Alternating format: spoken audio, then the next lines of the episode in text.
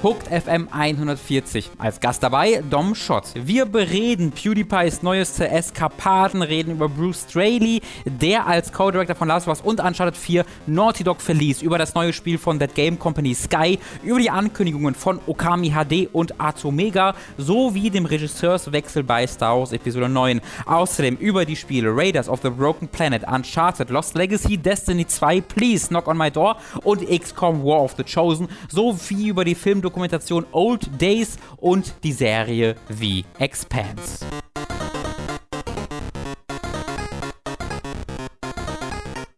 Einen wunderschönen guten Tag und herzlich willkommen bei Hooked FM Folge, was weiß ich, muss ich gleich nachgucken. Wie ihr hört, ist der Tom im Urlaub und damit ist die Professionalität gegangen. Deswegen muss ich mir Verstärkung holen, die diese, diesen Professionalitätsgrad wieder auffüllt. Ähm, und deswegen habe ich mir den äh, großartigen, sensationellen, bärtigen Dom Schott eingeladen. Hallo Dom.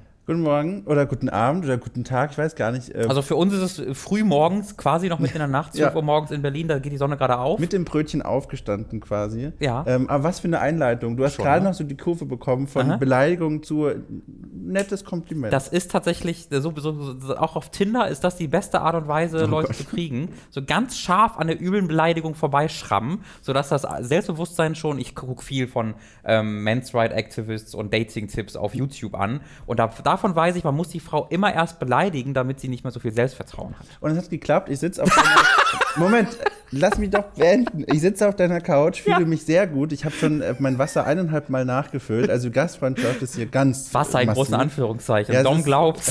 Es ist Kranwasser, hast du es genannt. Ja, du gehst hier komplett mir gerade bisher auf den Leim. Oh Gott. bisher, bisher, funktionieren diese Tipps, die ich von all den Leuten auf YouTube bekommen habe, die wahrscheinlich im Gefängnis sein sollten, mir aber stattdessen Tipps über Frauen geben, die funktionieren bisher wunderbar. Zwei Minuten Gespräch und schon ist es so unangenehm. Ja, ich ne? am liebsten gerne wieder. Ja, erneut. So, ja. Wie bei Tinder. Tom, äh, nicht Tom, sondern Dom, das ja. ist, kann sehr verwirrend sein. Ja. Äh, lest doch mal, was fett hier oben ist, kurz vor. Einfach genauso kurz vorlesen. Dom Doppelpunkt. Ähm, aber zum besten Format dieses Podcasts, hier ist Robins famoses Formel 1 Fest. Wuh, vielen Dank, Dom. Ich habe dich auch mit eingeladen, weil ich weiß, dass du äh, Deutschlands größter Formel 1 Fan bist neben mir. Äh, und an diesem Wochenende war ein Formel 1-Rennen wieder und es hat sich so eingebürgert in diesem Podcast, unter anderem, weil der Tom nicht weniger Interesse an Formel 1 haben könnte, dass wir kurz über Formel 1 reden am Anfang des Podcasts. Wir haben eine, eine Fangruppierung, die sich nicht mit Formel, von, für Formel 1 interessiert, aber ich habe es quasi einfach ich habe mich einfach aufs drauf gezwungen in diesem Sinne und äh, habe einfach gesagt, so wir reden jetzt über Formel 1 und das mag jeder. Ähm, und äh, Tom hat sich dem einfach irgendwann äh, hingegeben, was soll er sonst machen äh, und auch du musst das jetzt leider kurz tun. Dom, die Formel 1 war in Singapur an diesem Wochenende. Ja. Ne? Äh, der äh, Vettel überraschenderweise Platz 1, Mercedes ähm, hat richtig verkackt im Qualifying. Das Rennen war dann aber doch schon überraschend, oder? Also mich hat überrascht, dass weder Cooltat noch Hacking noch dabei sind. denn die habe ich zum letzten Mal gesehen, als ich da reingeschaltet habe. Was mich als zweites überrascht, ist, dass so ein Rennen länger geht als der Start, weil traditionell habe ich früher auch immer nur den Start geguckt, weil da, also man darf es ja eigentlich gar nicht sagen, aber das ist halt am spektakulärsten.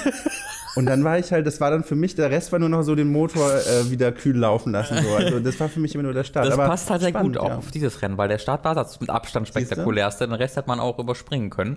Ähm, es hat nämlich, es ist das Nachtrennen. In Singapur ist ein Nachtrennen, oh. wo mit dann äh, Scheinwerfern mhm. auf, aufgeleuchtet wird. Alles sehr spektakulär. Und es hat geregnet. Das erste Mal in Singapur. Das ist nie gut, ne? Das weiß ich auch. Das noch. ist, naja, also eigentlich ist es sehr gut, weil es der Rennen spannender macht. Weil oh. keiner weiß, was für Reifen sie benutzen sollen und äh, die Reihenfolge wird durchgemixt. Deswegen für die Zuschauer ist das schon ganz gut.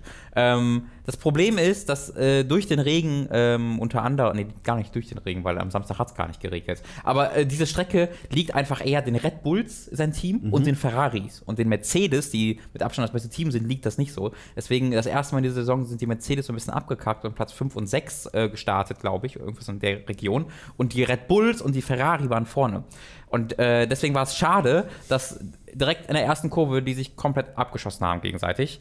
Äh, und der, der Verstappen, ein, äh, mit, der hat mit 17 Jahren angefangen, Formel 1 zu fahren. Mit 17? Mit 17. Hat, noch, hat er schon einen Führerschein? Nee, hat er noch nicht. Aber äh, da ist er, ja, wirklich. Moment, er ist ohne Führerschein, hat er schon seine Formel 1-Karriere begonnen? Ja weil, also, Führerschein durfte er noch nicht machen, aber die Superlizenz hat er, äh, weil, ja mit so ein bisschen Fingerkniffen hinbekommen und ist dann mit 17 äh, Formel 1 Rennen schon gefahren, was crazy ist. Ja. Äh, und fährt er auch schon um Gewinne, also ist auch einer der besseren Fahrer. Mittlerweile ist er, glaube ich, 20, äh, fährt er seit drei Jahren. Äh, schon 20, kann eigentlich bald mal aufhören. Äh, die, die Reflexe lassen da doch schon nach. Jedenfalls der war, hat so, ähm, wurde von den beiden Ferraris eingeklemmt und dann haben sie sich alle gegenseitig abgeschossen, sind rausgeflogen.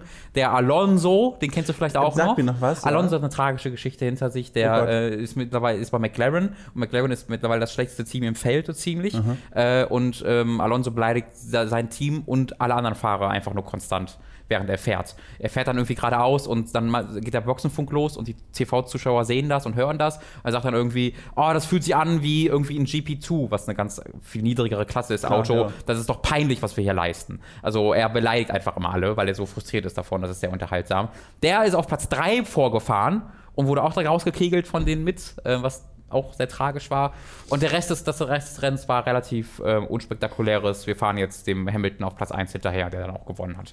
Also das ist echt ein, ein Buch mit, mit mehreren tausend Siegeln für mich, diese Formel 1 Die Geschichte. für alle anderen auch übrigens. Und, und ich würde jetzt sagen, das ist normalerweise, das ist quasi, wie sage ich das, andere Leute haben Fußball, andere haben Formel 1, aber das stimmt ja auch nicht, weil Formel 1 und Das ist nicht Fußball interessiert mich auch beides nicht. Ich, hab, ich gucke MMA gucke ich und Boxen gucke ich, Ja. das finde ich spannend, aber, aber ey, Boxen ist ja, also MMA bin ich voll dabei. Boxen, Boxen ist dir zu doof quasi. also Boxen oder? ist wirklich der langweiligste Blödsinn, Ja. den ich je gesehen das, habe. das, aber wieso denn? Denkst du, also Ja, so ein Floyd Mayweather, die, die, die stehen sich äh, 20 Minuten gegenüber und 19 davon umarmen die sich oder halten die Hände hoch. Das ist so ein bisschen wie bei Schach, da passiert ja auch lange nichts, bis einer seinen Finger Ja, bewegt, nur mit aber mehr Frauenschlägern. Schlag, das Ja. ist Schach mit mehr Frauenschlägern. Da- das stimmt, die Typen sind alle so ein bisschen, also das ist wirklich schwierig, aber ähm, wenn man das irgendwie ausblenden kann für sich, dann ist das wirklich spannend und vor allem, ähm, ich habe jetzt auf YouTube, bin ich in so einer Schlaufe jetzt gefangen oder Oh, einer das ist Schleife, wie sagt man das? schwierig. Aber ich habe jetzt einmal angefangen, so ein Video zu gucken mit irgendwie sinngemäß dem Titel,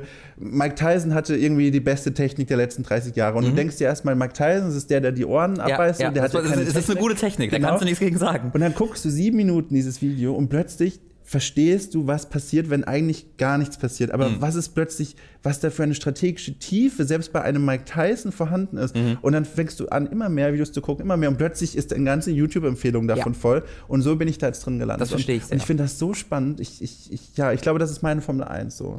Ja, das Problem, ja, der Unterschied ist da auch, es gibt deutlich mehr Box-Fans als Formel-1-Fans, Echt? weißt du?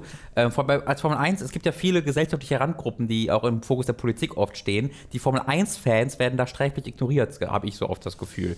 Ähm, weil ich fühle mich nicht repräsentat repräsentatiert von Mhm. äh, den politischen Gruppierungen. Als Formel 1-Fan und Opfer von Aften.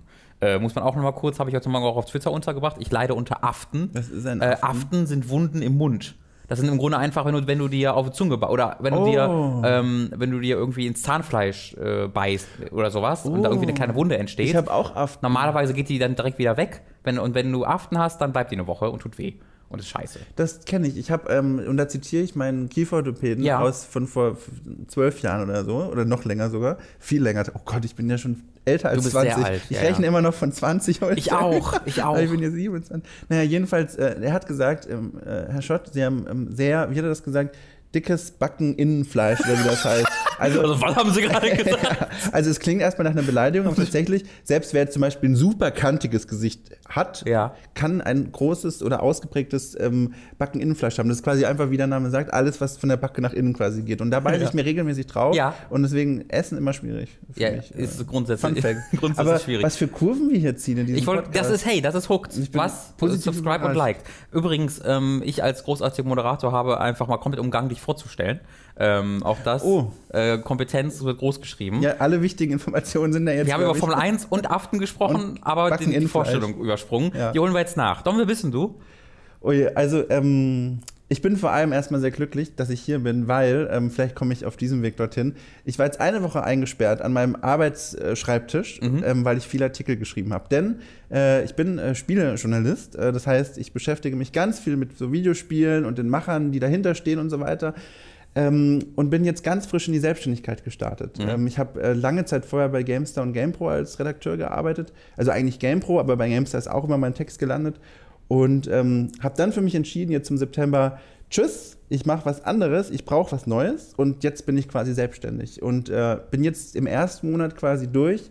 Und mein erstes Fazit ist, ich sehe erstaunlich wenig Menschen in der Mhm. arbeitsreichen Zeit. Es ist echt was ganz Neues. Also man ist wirklich viel, viel mit sich äh, zu tun, hat viel mit sich zu tun, äh, aber sonst gefällt es mir sehr gut, ja. Das freut mich sehr. Also da, auch als ich deine Ankündigung gesehen habe, dass du dich selbstständig machst, dachte ich mir so, das ist sehr gut. Ja. Weil ich schon äh, wusste, also ich will jetzt nicht sagen, bei GamePro habe ich dich verschwendet gesehen, aber äh, ich weiß ja schon, wie das unter den, äh, wie das in so einer großen Firma ist als einzelner Redakteur.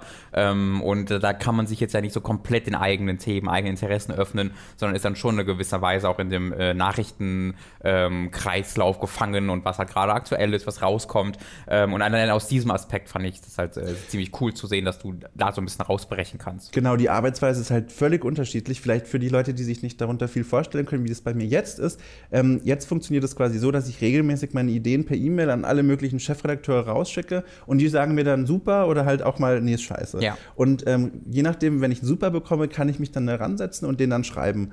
Und diese Arbeitsweise, die halt wirklich voll und ganz davon ausgeht, dass du einigermaßen gute Ideen hast, ist halt schon eine andere, als wenn du in, einer, in einem großen Verlag arbeitest, wo auch zum Tagesgeschäft Dinge gehören, wie zum Beispiel News schreiben. So, klar, die kannst du toll recherchieren und dir viel Aufwand mit einzelnen News machen, aber die Herausforderungen sind dann doch schon andere. Und so ganz wertungsfrei kann ich halt dann einfach sagen, so, ich hätte gerne noch mehr in Zukunft mehr von dem, was ich dort nicht so viel machen konnte. So. Aber ähm, ja, aber es war auch trotzdem super. Also die Ko- Kollegen da sind auch super nett und so. Auf jeden Fall. Das ist einfach ein neues Kapitel. Ähm, was somit das größte, die größte Herausforderung, glaube ich, für jeden wird, der mit der ähm, Selbstständigkeit dann anfängt, äh, anfängt, habe ich dann ja auch eine Weile gemacht. Ähm, und das war halt das, was bei mir so ein bisschen dafür gesorgt hat, dass ich mir dachte, okay, das willst du vielleicht in der Form doch nicht so ewig machen, ist aber wirklich das alleine zu Hause sitzen. Ähm, ich hab, wohne halt in einer WG, das heißt, ich habe auch noch ein Zimmer bei mir. Ich habe jetzt kein, weiß nicht, wie das bei dir ist, ich habe jetzt kein separates Büro oder sowas. Hast du das?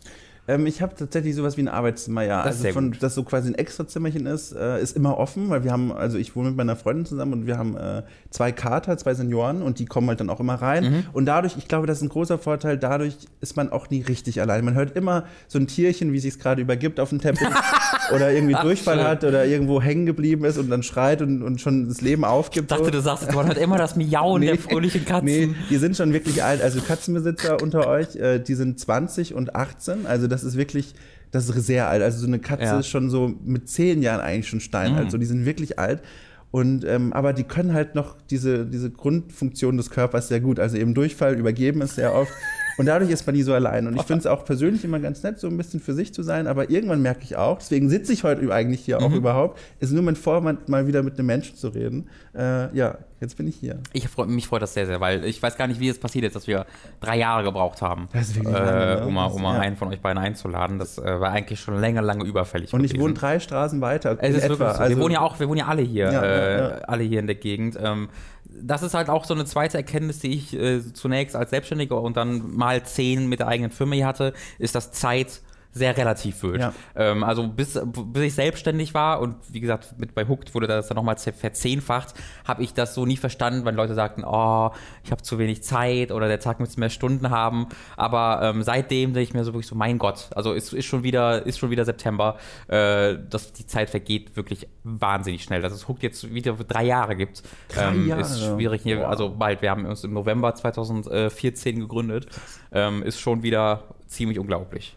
Damals war ich noch bei Games Pilot, glaube ich. Mhm, genau. das, vielleicht kennt das ja sogar jemand von den Zuhörern, weil klein war die Seite eigentlich gar nicht. Nee. Es war so diese, die kam, ging aus der Filmseite Movie Pilot hervor und da war ich quasi auch eine Weile, bis die dann aufgegangen ist in so GamePro neu quasi. Ich weiß gar nicht, ob Spannend. ich da auch noch Gespräche hatte mit Game Pilot. Kann Games Pilot, sein. nicht Game Pilot. Games Pilot, das tut mir leid. Äh, Andere haben auch gesagt Games Pilot. Aber es heißt ja auch nicht Movies Pilot. Nee, ja, ich weiß, es ist auch, es heißt ja auch, ja, ja, es ist eine schwierige Sache. Vielleicht war das auch der Grund, warum es die Seite nicht mehr gibt, weil einfach niemand wirklich wusste, auch heißt es jetzt Games Pilot oder Games Pilot? Ja. So, man weiß ja nicht, international. Ja, na, dadurch, dass das, dass das Games auch Englisch ist, würde eigentlich Games Pilot mehr Sinn ergeben, aber ich hab's halt, ich höre es halt immer oft ausgesprochen, Ja. äh, deswegen wusste ich, dass es Pilot heißt, aber wenn ich es jetzt nicht ausgesprochen hören würde, würde ich auch Pilot eher sagen.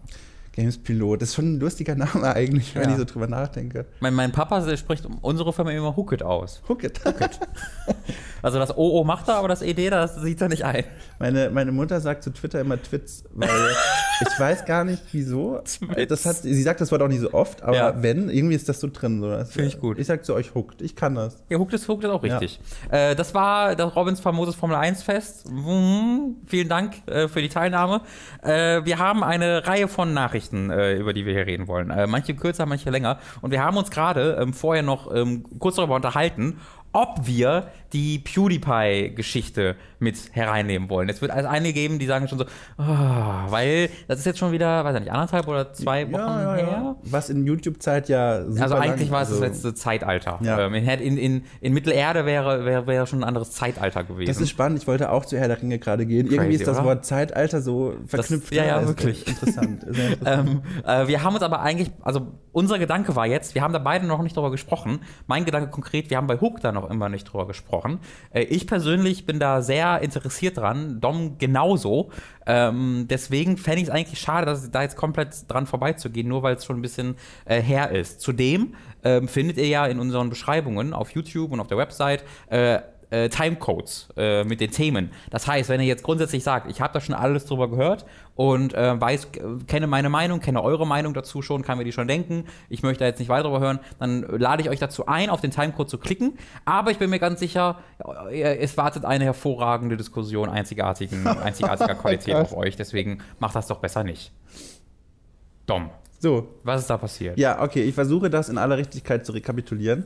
Ähm, es beginn äh, begann damit, dass PewDiePie während eines Livestreams, ähm, wie er dann später sagt, in der Hitze des Gefechts oder im Eifer des Moments, wie man das auch sagen möchte, das N-Wort gesagt hat. Also ich zitiere ihn, er hat halt irgendwie in einem, in einem, ja, er war halt sehr wütend und hat dann irgendwie zu seinen Mitspielern, du Nigger oder sowas gesagt. So. Ähm, das schlug natürlich Wellen, noch während des Livestreams, aber vor allem dann in den Tagen und Stunden danach im Internet.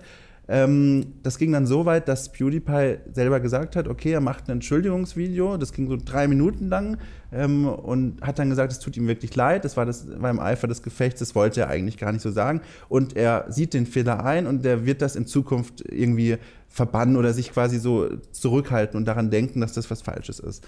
Ähm, den Entwicklern von Firewatch allerdings, äh, Camposanto, wenn ich den Namen richtig sage, die haben das alles mitbekommen und ähm, von deren Spiel Firewatch ist auch ein Let's Play bei auf PewDiePies Kanal. Und die haben aber gesagt so, nee, diese Entschuldigung reicht uns nicht, vor allem da das nicht das erste Mal war, dass das passiert Ich ist. glaube, es kam sogar vor der Entschuldigung. Es kam sogar vor ich der meine, es war Entschuldigung. unmittelbar danach und die Entschuldigung hat ein, zwei Tage gedauert. So Okay. habe ich es zumindest in Erinnerung, Das ohne kann- das jetzt hundertprozentig zu wissen. Das kann auch sehr gut sein. Also jedenfalls, die haben diesen Vorfall mitbekommen und haben gesagt, so nein, wir möchten nicht, dass unser Spiel mit dieser Persönlichkeit in Kontakt kommt oder in, in, beziehungsweise irgendwie assoziiert wird. Und PewDiePie ist ja immerhin einer der größten, wenn nicht sogar der größte Der YouTuber größte, ja. aktuell, genau.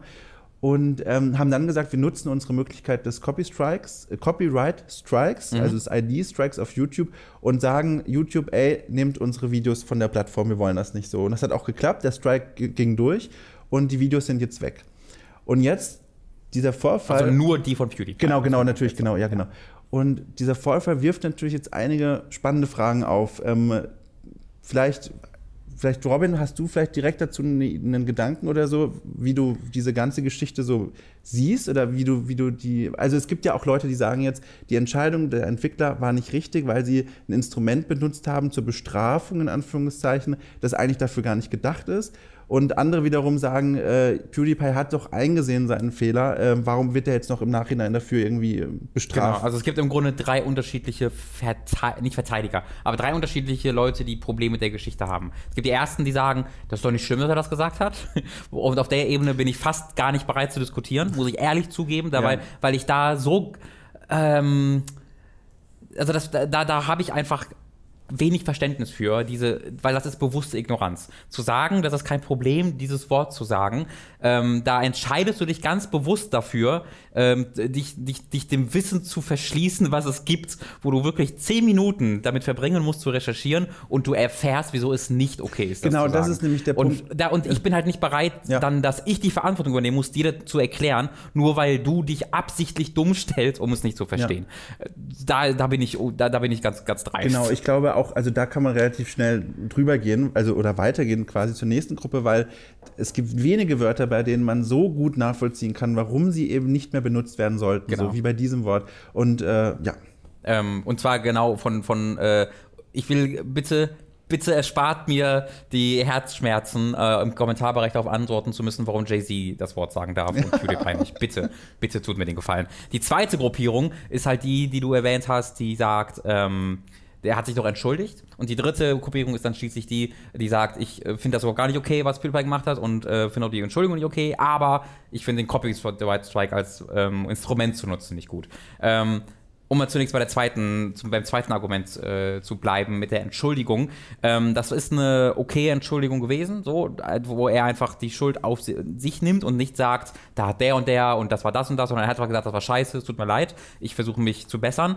Ähm, das Problem daran ist, dass es das dritte oder vierte Mal ist, dass ähm, sowas passiert. Ähm, der wurde ja bekannt unter anderem mit seinen sehr offensiven äh, Rape-Jokes, die in seinen Let's Plays oft zutage kamen, hat sich dafür schon intensiv entschuldigt, hat die dann auch abgestellt. Und ähm, da hat man dann vielleicht so den Gedanken bekommen können, ey, guck mal, das ist eine, ein Beispiel für einen YouTuber, der mit, mit seinem Publikum wächst, der mit seiner Verantwortung vor allen Dingen wächst, die er gewinnt. Und so in den letzten ein, zwei Jahren hat man dann so ein bisschen merken müssen, ah, vielleicht doch nicht. Denn äh, Anfang des Jahres war ja, ist ja erst das Ding passiert, wo ähm, er es für einen großartigen Gag gehalten hat, äh, zwei Leute dafür zu bezahlen, dass sie, ich glaube, es war Death to All Jews, ähm, ja. auf ein Schild schreiben und dazu tanzen äh, und das dann zu aufzunehmen und zu veröffentlichen. Also da waren mehrere Schritte noch, die danach dann noch kamen, äh, sich darüber totzulachen, schockiert zu sein, ja, es aber trotzdem dann auch zu veröffentlichen. Äh, und daraufhin dann ähm, eine unglaublich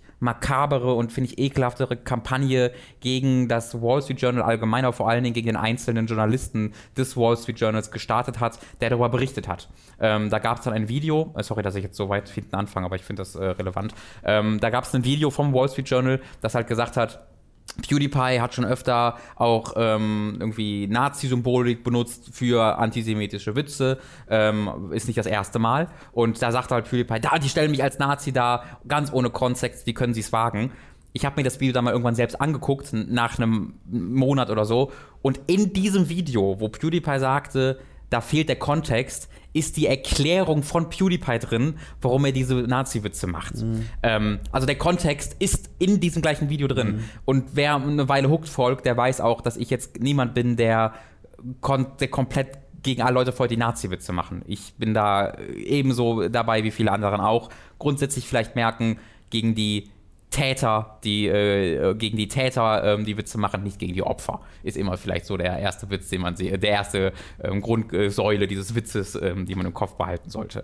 Ähm, aus diesem Grund, da hat er sich dann sehr halbgar für entschuldigt, sehr schnell direkt die Schuld auf die Medien ähm, geschoben zu einer Zeit Anfang 2017, wo das sehr, sehr problematisch ist, wie ich finde. Ähm, und dann kam eben jetzt das und er hat sich wieder mal entschuldigt. Ähm, wir sind einfach an einem Punkt angekommen, wo ich entschuldige, wo ich dem, was er sagt ähm, und wie er begründet, wenig Glauben schenke, wenig Beifall schenke, sondern nur dem, was er dann wirklich in die Tat umsetzt. Äh, und da sehe ich halt bisher jetzt, jetzt davon sehr wenig bis gar nichts in die Tat um. Und ich finde dann auch so bezeichnend, dass es jetzt schon mehrfach vollkommen ist, eben speziell mit diesem einen Wort. Mhm der Hintergrund, wenn man sich das mal überlegt, das muss ja bedeuten, dieses Wort befindet sich irgendwie im aktiven Sprachgebrauch von dieser Person. Weil, wenn ich mal gucke, in meinem Umfeld, da sind so viele Leute, die täglich durchdrehen beim Videospielen, mhm. League of Legends oder all diese üblichen Verdächtigen. Ich höre das einfach dort nicht. Und nee. das liegt daran, dass diese Leute, diese Freunde von mir, dieses Wort absolut nicht in ihrem Sprachgebrauch haben. Das mhm. ist nicht präsent im Kopf. Und dass du selbst in einem Moment, wo du völlig entgleist mental, dieses Wort gar nicht in deinem Repertoire hast, aus dem du dann zitieren kannst. Ja. So. Und dass das bei PewDiePie so nah unter der Oberfläche liegt, dass er das dann gleichsetzend mit was Schlechtem sagt, quasi als Beleidigung. Ähm, ich finde, das lässt halt auch nochmal tief blicken. Ich will damit nicht sagen, dass er Rassist ist oder so, sondern vor allem erstmal, dass dieses Wort irgendwie ja unreflektiert oder warum auch immer in dem Sprachgebrauch existent ist von ihm. Ich finde, das ist eine wahnsinnig ermüdende Diskussion, darüber zu diskutieren, ob er Rassist ist oder ja. nicht.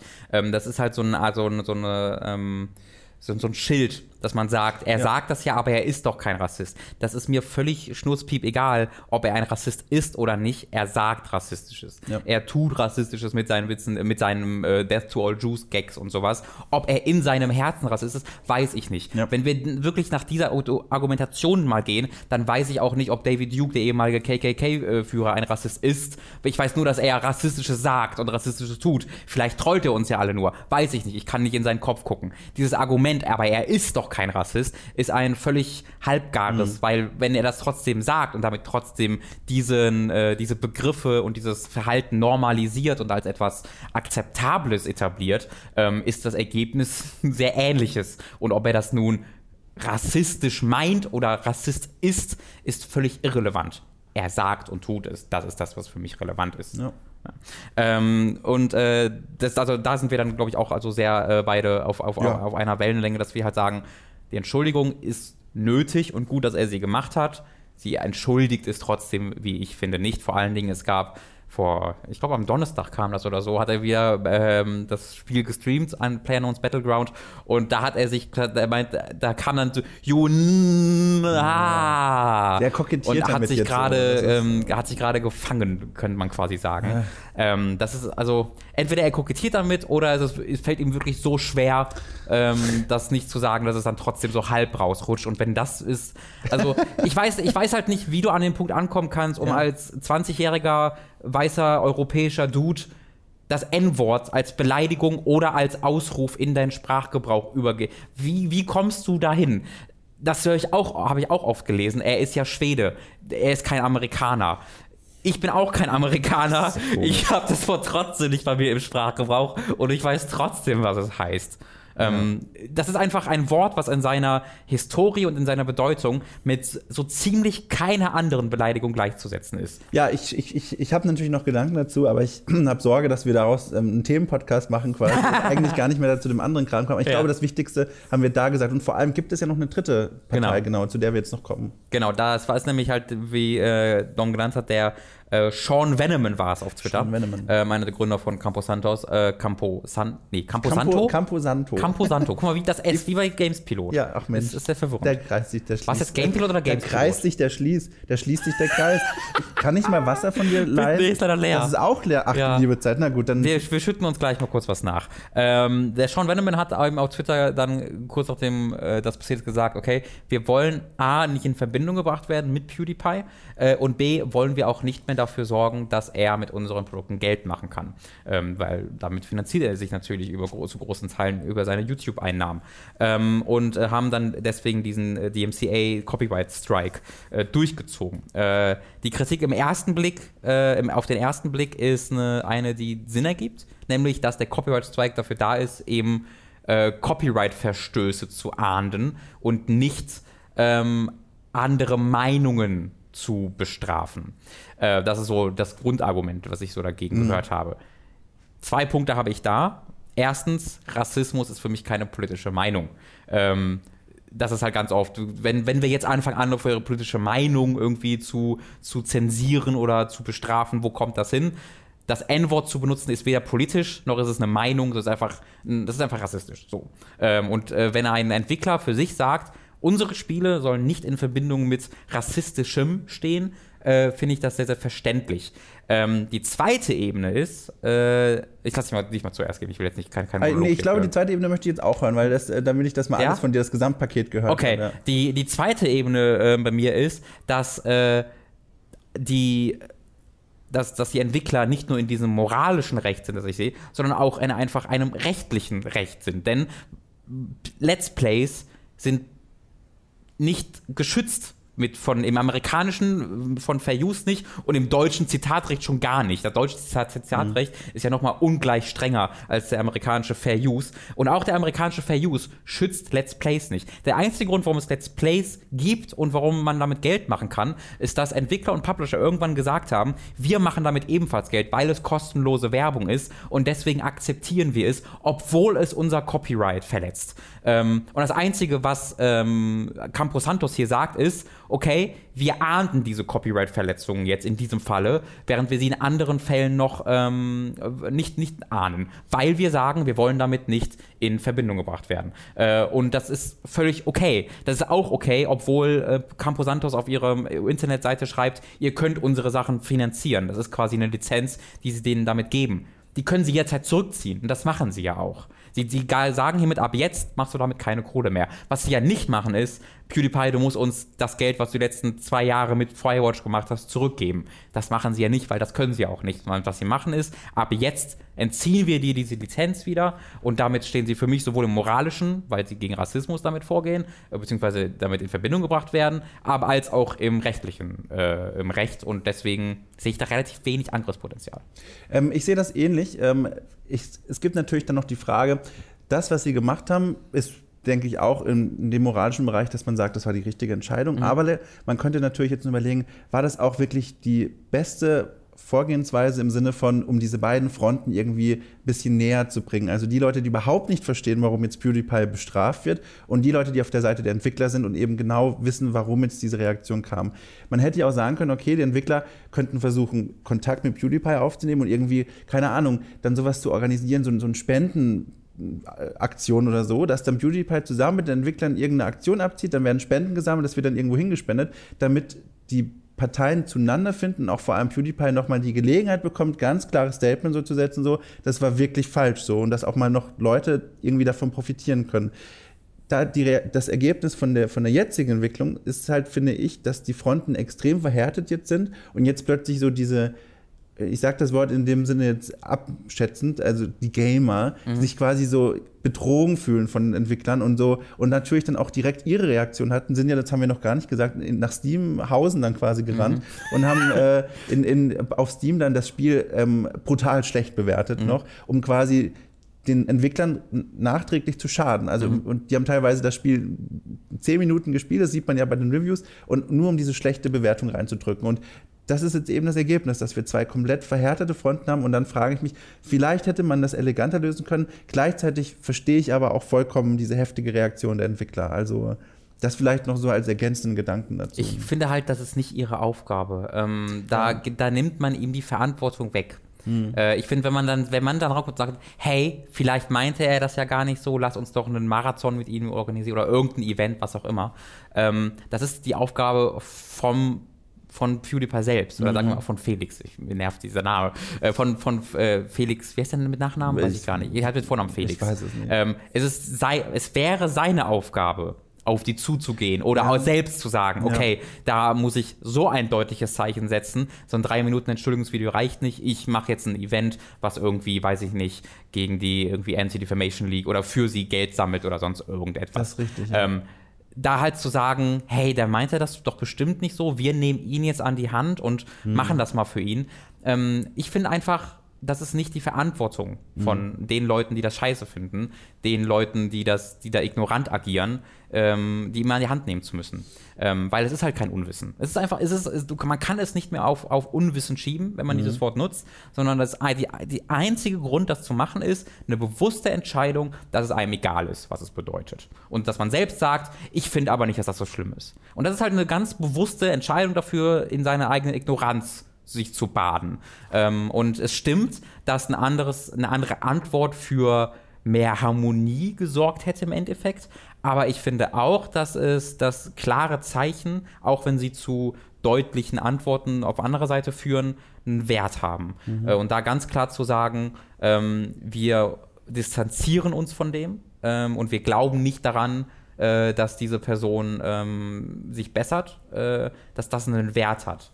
Ähm, und das ist vor allem, dass es einen ziemlichen Mut bedarf, gerade ja. als Firmenchef, weil das natürlich klar ist, dass dann die ganzen Fans äh, und ne, die ganzen Alt-Right, Gamergate-Geschichten, die es sowieso noch im Hintergrund immer gibt, dass die sich darauf stürzen, ist ja völlig klar.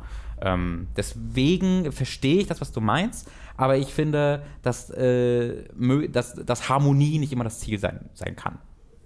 Ähm, ich, ich fände es schön, wenn es wäre, aber äh, bei so, bei so einem Ding wie Rassismus. Ähm, ja, natürlich, das stimmt, ja klar. Sind, ja. Haben, haben klare Zeichen, finde ja. ich, auch einen, auch einen deutlichen. Ja, das funktioniert auch alles nur, dieses Aufeinanderzugehen unter der Prämisse, er hat also das war wirklich ein Versehen, aber ja. ich sehe vollkommen, warum du das anders siehst. Ähm. Ich verstehe das aber, also ich, ich würde mir wünschen, dass ich, dass ich das auch ähm, dass ich das als idealen Weg sehen würde. ähm, aber ich bin mittlerweile zu ja, ja. die letzten drei Jahre. Ja.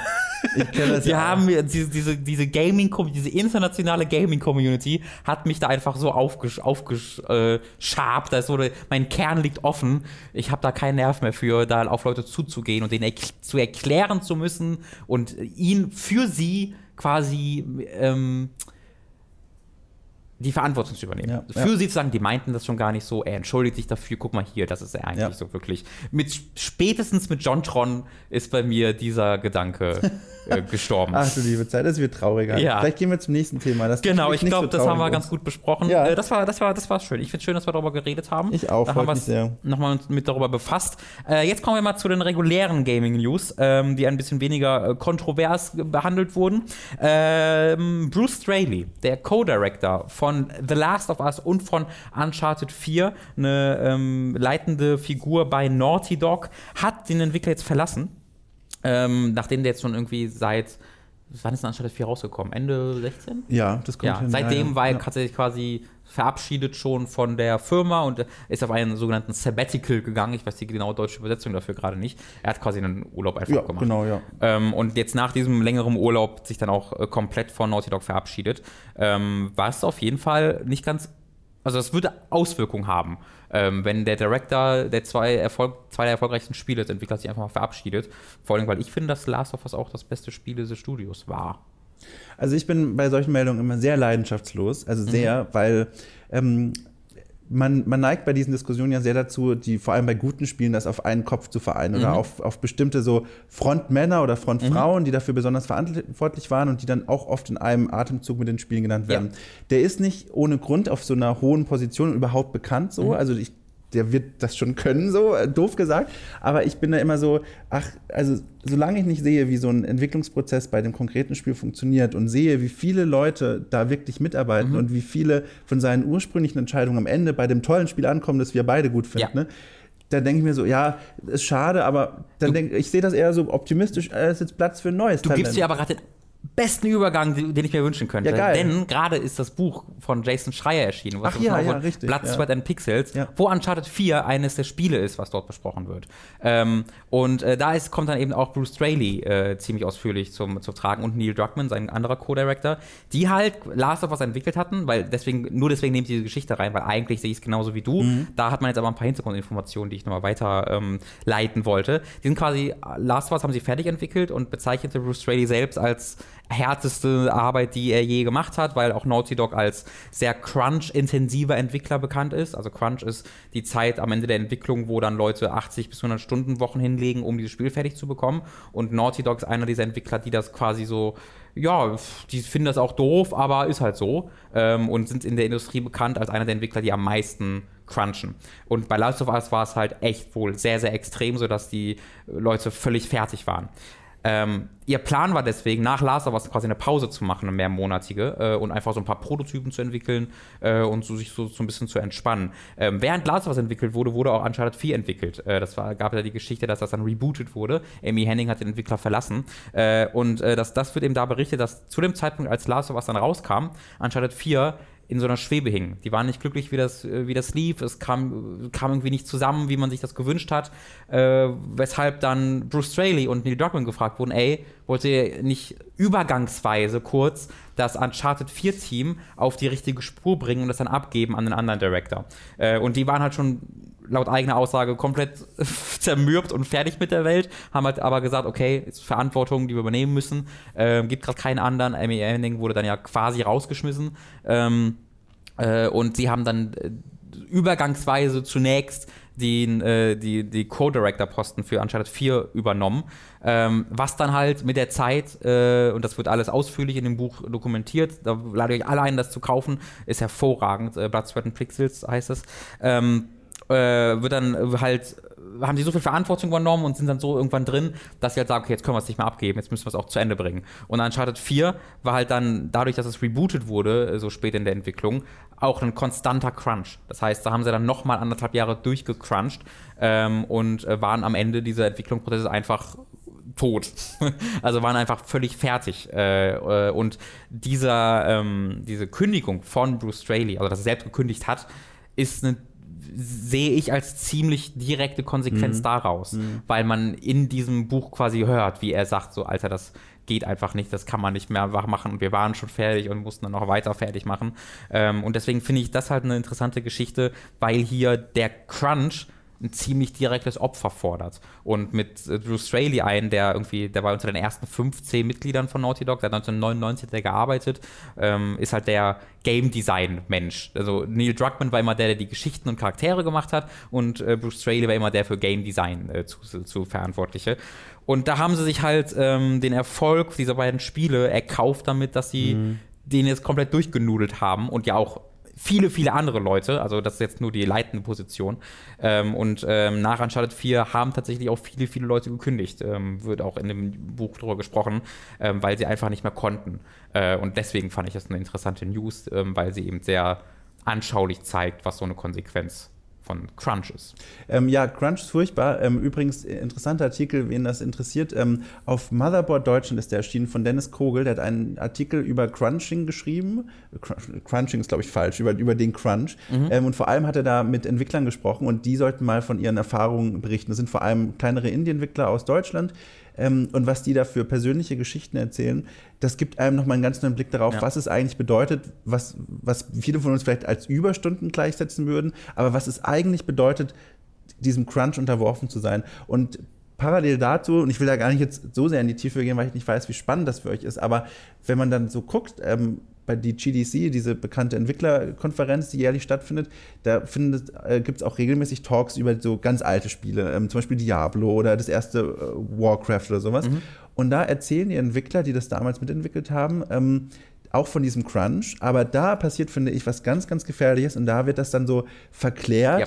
als so ein gemeinsames Abenteuer, wo man dann eben, oh, dann weiß man gar nicht mehr, wie die eigene Frau oder der eigene Mann aussieht, so voll lustig und man, man arbeitet ja schon seit Tagen in dem Büro und dann Ja. werden da Anekdoten erzählt und so. Kind hat das Genau. Gesicht vergessen. Und dann, und dann, dann lachen da alle darüber Ja. und ähm, du bekommst das mit und du siehst, da wird gerade was verklärt. Da sitzt die nächste Generation an, an Entwicklern im Publikum, bekommt das mit, versteht mit gesundem Vermensch Menschenverstand, das ist nichts Gesundes, aber bekommt diesen Pathos mit, dass das eigentlich was Cooles ist so und dann tragen das zumindest für ein Spiel mit, bis Ja. sie dann auch selber sagen, kann nicht mehr. Und dann kommt die nächste Generation. Genau. Und das ist so eine ganz spannende Entwicklung, aber auch eine schlimme Entwicklung. Und ähm, also ich kenne viele Entwickler, mit denen ich schon- darüber gesprochen habe, die auch dieses, diesen Crunch-Mythos so darunter leiden, so das ist ganz furchtbar. Ja, Davon, ab, äh, davon mal äh, kurz ausgehend, du bist doch auch in der Games Academy tätig, oder? ja genau. Ähm, ich, da? ich unterrichte da ähm, tatsächlich jetzt erst im Semester, fängt das jetzt an.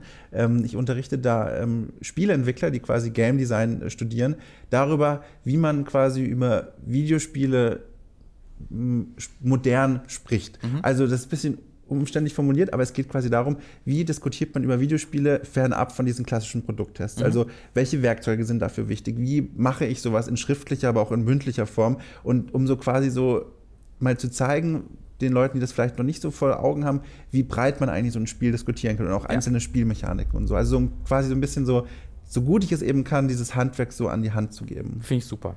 Ja, ist spannend. Äh, das soll es dazu gewesen sein. Äh, jetzt kommen eine Menge Game-Ankündigungen dabei, die teilweise auch einfach ein bisschen kürzer werden.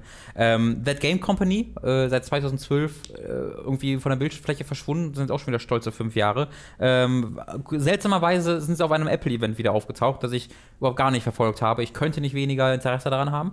Ähm, ich weiß, dass es jetzt ein sehr teures iPhone gibt. Das ist alles, was ich daraus Es gezogen gibt sogar habe. eigentlich drei neue Modelle, aber eins ist besonders teuer und Ja. besonders neu, ja. Also ich meine, das ist, ich, es gibt jetzt ein sehr teures iPhone, als ob das vorher. naja. äh, die haben ein neues Spiel namens Sky angekündigt, was es zunächst, und sie haben sehr deutlich form, äh, das formuliert, zunächst exklusiv für iPhone, iPad und Apple TV erscheinen wird und dann eben auch nicht näher zum genannten Zeitpunkt für andere Plattformen. Im Winter kommt es für die äh, Apple-Geräte heraus.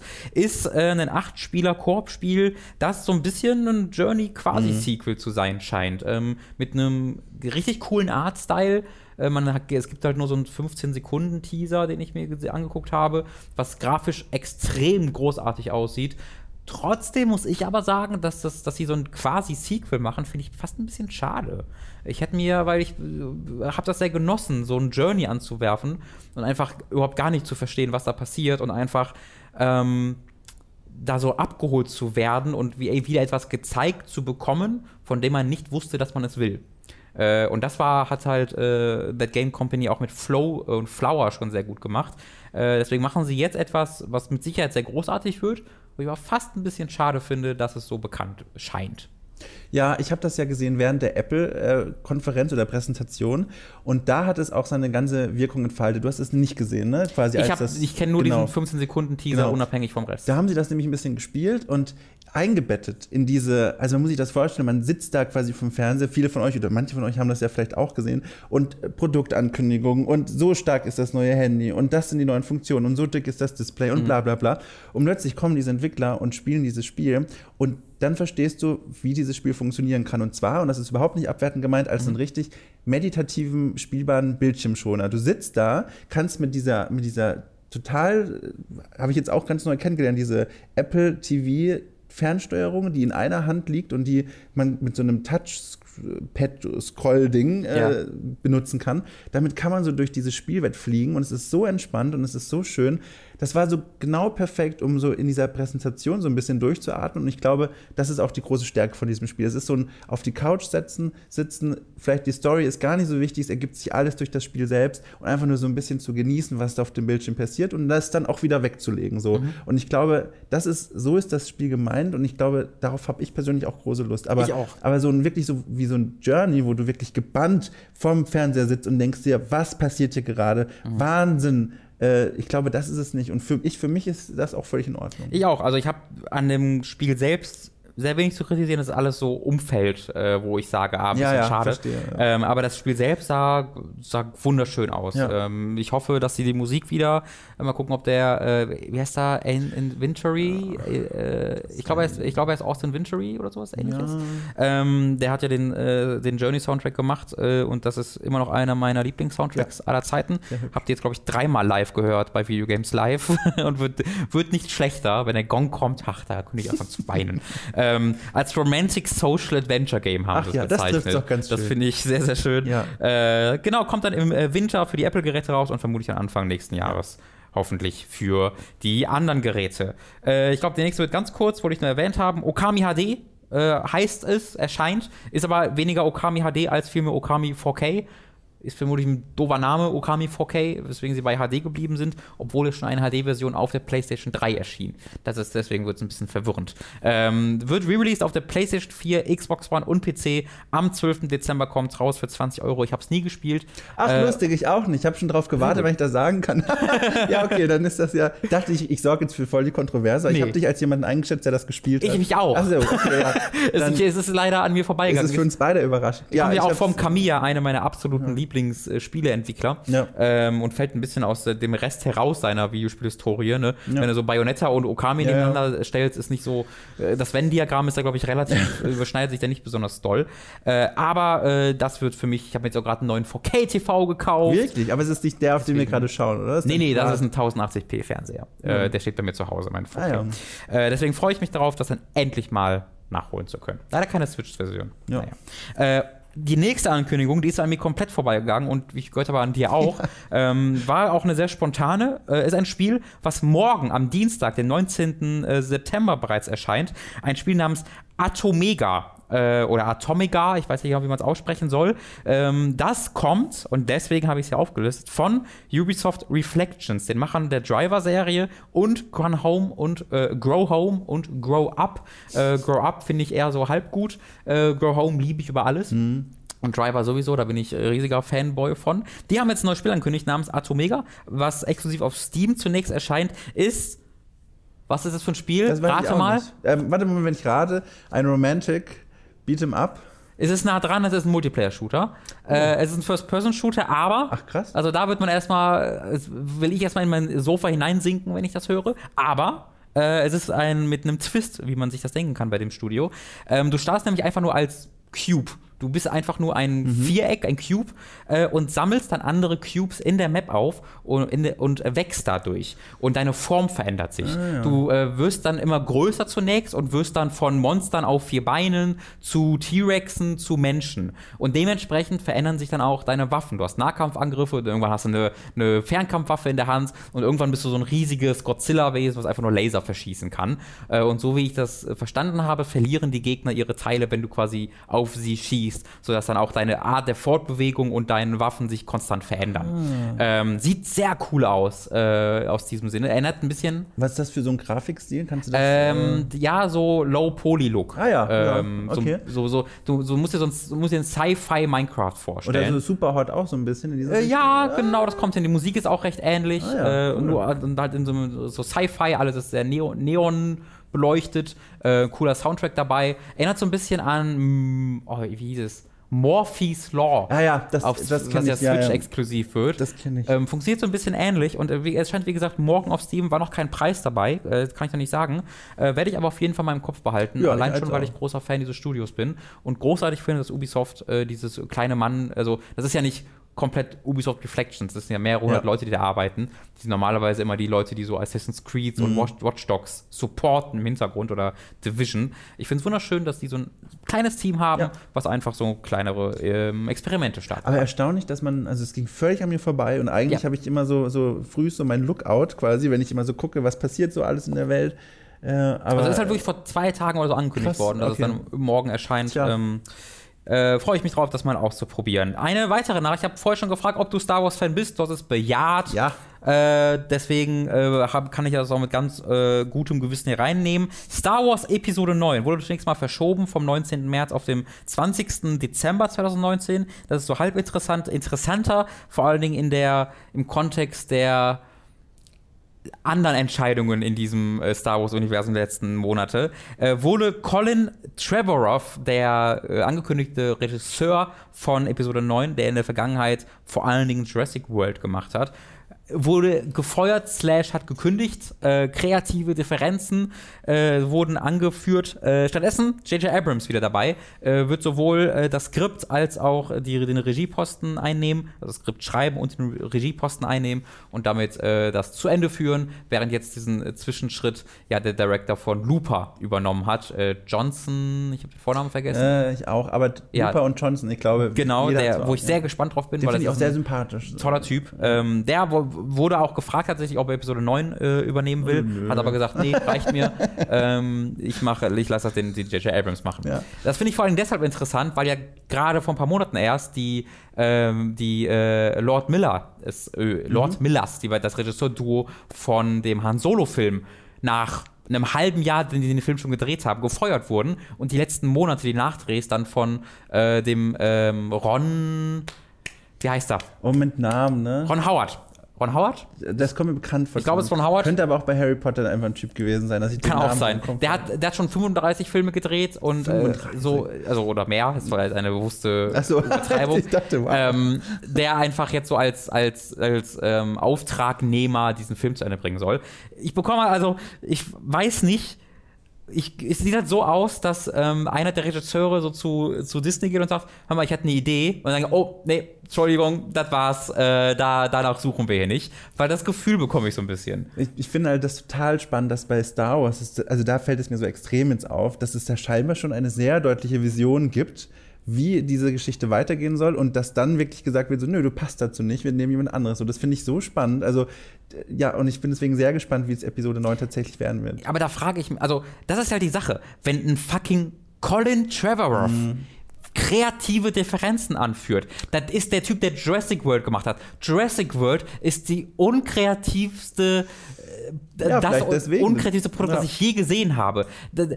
In, in Jurassic World siehst du, wie ein wie ein Oh. Producer in Stichpunkten aufgeführt hat, was in diesem Sequel drin sein muss, damit er erfolgreich wird. Damit es erfolgreich wird. Und ein Regisseur, der gesagt hat, okay, und dann hat er genau das gemacht. Da ist kein einziger kreativer Funke drin. Und dass der dann, Ja. der genau deswegen dann auch für Episode 9, äh, denke ich mal, äh, den, den, den, den, den Job bekommen hat, dass der dann wegen kreativen Differenzen rausgehen muss, das äh, sagt für mich, dass da wirklich keinerlei eigene Meinung oder eigene irgendwie Schübe mit reingebracht werden dürfen. Ja, ich weiß nicht. Also, hm, wenn man so diese Star Wars-Plots anguckt, das sind ja so ganz, ganz klassische, klassische Geschichten. Ja. Das sind immer so Heldenreisen und so. Und ich kann mir schon vorstellen, dass einfach seine Art der Geschichten zu erzählen, selbst bei diesem alten oder bei dieser ganz bestimmten Vorstellung, was so einem Helden passieren soll, dass der das einfach nicht wollte oder konnte. Ich kann mir das schon gut vorstellen, dass er in so einem Meeting sitzt und sagt so, boah, nee, in dieses Korsett kriege ich meine Idee nicht rein und das dann ziemlich schnell gesagt wird, ja, dann, also dann sieht man ja relativ schnell, dann klappt es auch nicht. So. Ja.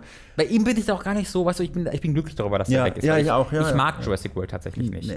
Ähm, ich finde, das ist halt wirklich eines der Nee. f- durchgeplantesten. Also, das hat nichts mehr mit Film als Kunstform zu tun, warum ich es eigentlich mag. Ähm, und Jurassic Park hat das sehr wohl. Also, das hat nicht nur mit, diesem, mit dem Thema zu tun.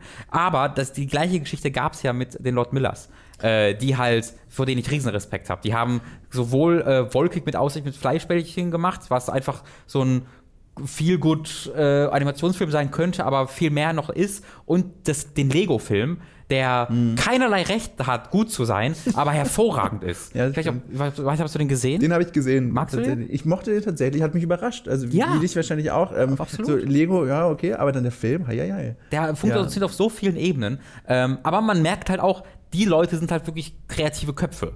Und ich würde mir halt denken, wenn du so Leute engagierst, Ja. dass du so Indie-Typen ja auch, dass du dann auch denkst, dann lasse ich die mal machen.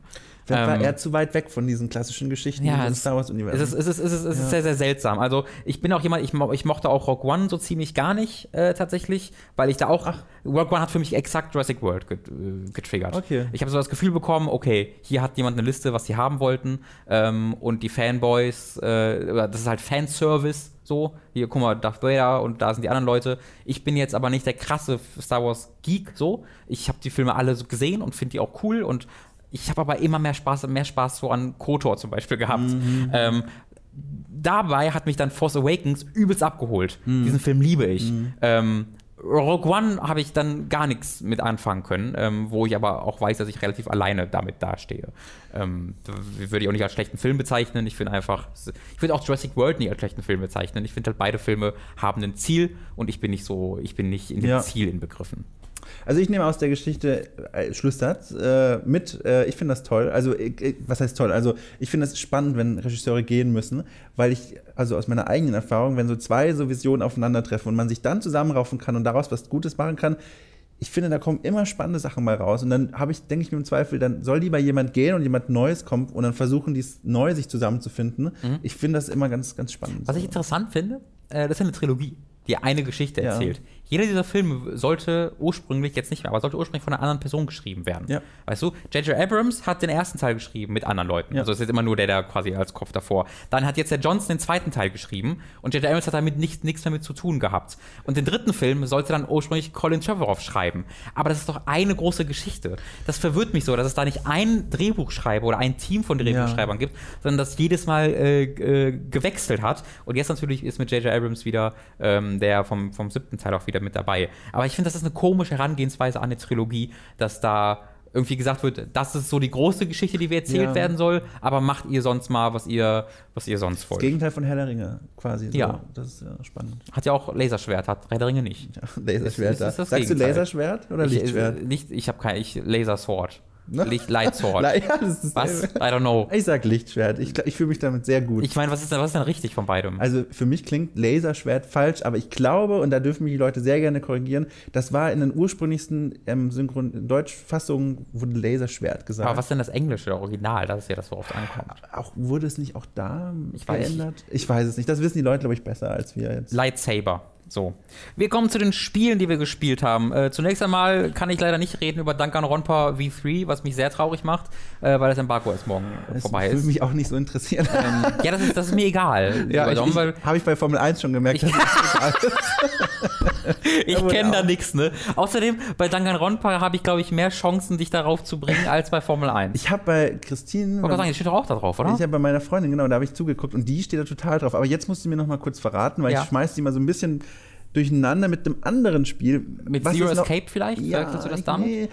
Kannst du mit einem Satz den Plot zusammenfassen Ja. von diesen Dragon, Dragon Rompa Spielen? Danganronpa werden äh, eine Gruppe von 16 Schülern in eine Schule oder einen anderen Ort eingesperrt und ähm, äh, es gibt zwei Wege auszukommen. Es gibt einen Weg auszukommen. Es gibt einen Teddybär, der die quasi da eingesperrt hat äh, und der sagt, äh, ihr müsst euch gegenseitig umbringen. Ah, ja. Und wenn jemand einen umbringt, dann gibt es einen Class Trial, also ein Phoenix Wright-mäßiges Verfahren. Und wenn der, der den anderen umgebracht hat, damit durchkommt und nicht erkannt wird, kommt er frei. Wenn er erkannt wird, äh, wird er umgebracht und es geht weiter. Das ist spannend. Doch, ich glaube, das mag ich. Ich habe es aber nie gespielt ja, bisher. es ist sehr Anime. Es ist extrem, it's extremely Anime. ich glaube, das hat mich immer abgeschreckt. ja, hat auch ein bisschen so Fanservice und so dabei. Mhm. Äh, it's, it's okay to like problematic things, wie man so schön sagt. Wann kommt das? Wann geht es dabei? Äh, das Embargo ist am Morgen vorbei. Wann es hier raus, wann es rauskommt, kann ich dir nicht so genau Okay, sagen. gut. Aber das ist jetzt V3. Das ist, es gibt Danganronpa 3. Das ist ein Anime. Und es gibt Danganronpa V3, Ah, okay. was ein Reboot der Serie ist. Ei, ei, ei. Da komme ich dann morgen noch drauf. Äh, ich habe aber auch, äh, und da komme komm ich nur ganz kurz zu sprechen, ich werde dann schon zu dir kommen, ähm, die Beta von Raiders of the Broken Planet ausprobiert. Sagt dir das was? Überhaupt nichts. Das sagt schon viel aus, wenn Leute, die, wie, die so wie wir in dem Saft stehen, dieser Industrie schon nicht, nicht, nicht wissen, wie es mit dem Ja. Spiel aussieht. Das ist nämlich das äh, Spiel von den äh, Machern von ähm, den Castlevania Lords of Shadow Spielen Oh. und jetzt von Metroid äh, Return, äh, Samus Oh. Returns. Äh, da haben die jetzt gerade erst das Remake rausgebracht. Äh, die, äh, das erscheint, glaube ich, auch schon nächste Woche oder so. Äh, das ist ein komisches Videospiel. Das ist ein sehr komisches Videospiel. Der einzige Grund, warum ich die Beta auch gespielt habe, war, weil ich großer Fan von Lords of Shadow 1 bin, äh, dem Castlevania Reboot. Äh, das Spiel ist so ein Solo-Multiplayer-Koop-Mix, wo ähm, du in Third Person rumballerst. Ein Cover-Shooter äh, im Grunde. Da hast, du hast aber auch Nahkampf-Moves, Nahkampfsangriffe, einen Grappler. Ähm, und du hast unterschiedliche Charaktere Overwatch-mäßig mit unterschiedlichen Fähigkeiten. Ähm, du startest das Spiel in einem Solo-Mission, äh, wo du so einen komischen Sniper-Typen spielst und da bringt dir das Spiel halt ein bisschen bei, was du, was du, was du machen kannst. Es ist da sehr begrenzt, wenn du einen einzelnen Charakter spielst. Du kannst springen, aber du kannst nicht sprinten, du kannst dich nicht ducken, du kannst nicht verknopf in eine Deckung gehen, du hast keine Granaten, du kannst keine Waffen wechseln, sondern du hast wirklich deine Sprungtaste, du hast deine eine Fähigkeit, was bei einem Charakter so, eine, so ein Force Field ist, was um dich herum entsteht, womit äh, Gegner weggestoßen werden. Bei einem anderen Charakter ist es ein Jetpack, beim wieder anderen ist ein Wall Jump, äh, sehr unterschiedlich also. Du hast diese eine Fähigkeit, du hast deinen Sprung, und dann hast du deine Waffe, die du abschießen kannst und halt deinen Nahkampfangriff. Da ist es also sehr begrenzt mit vergleichbaren Shootern, wo du ja dann auch mal eine Waffe wechselst, andere Waffen aufheben kannst. Das gibt's ja alles nicht. Deswegen fühlt es sich sehr, sehr, sehr begrenzt in den Möglichkeiten an, die du, die du hast.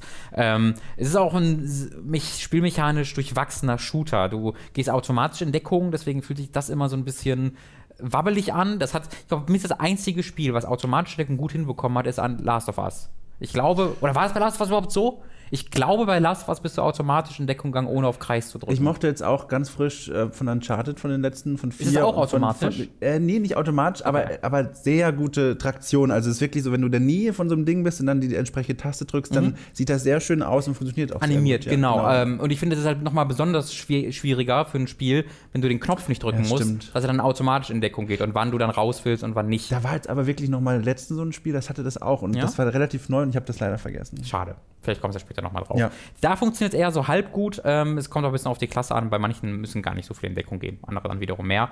Ähm, in dem Solo-Leveln, äh, da kämpfst du dich durch relativ eintönige Level, sehr linear, ähm, gegen ein oder zwei unterschiedliche Gegnerarten und ballerst die halt mit der einen Waffe, die du hast, tot. Sehr unspektakulär. Ähm, und ich, deinen Twist hat im Grunde durch den Online-Modus, wo du halt diese Mission im Koop machen kannst erstmal, was natürlich relevant dann wird. Äh, und du kannst auf Seite der Gegner spielen. Dass du dann als Antagonist spielst. Ah, okay. äh, und das ist dann auch wieder interessant. Und äh, da kann aber, soweit ich weiß, nur einer im gegnerischen Team sein. Deswegen ist der vermutlich dann wieder ein bisschen stärker und hat ja auch seine KI-Kameraden zur Seite. Das heißt, das ist dann so ein Twist, den ich interessant finde. Problem an der Sache, bereits die kostenlose offene Beta ist, ist bereits da ist es unmöglich, ein Spiel zu finden. Ja, ja. Ähm, ja. Keiner weiß, dass dieses Spiel da ist und ich habe ich hab da wirklich einige Arbeit reingesteckt. Ich habe ihn jetzt auf dem PC und auf PS4 runtergeladen, habe das zu unterschiedlichen Zeiten das Matchmaking laufen lassen und ich habe einmal einen Spieler gefunden und der hat nicht auf Ready gedrückt. Ähm, ja. Und ansonsten habe ich keine Spieler gefunden und habe ansonsten nur diesen, diese zwei Solo-Missionen ausprobieren können und die halt mh, okay waren. Das Spiel sieht cool aus, hat einen coolen Grafikstil, technisch ist es auch echt in Ordnung. Ähm, aber mehr auch nicht.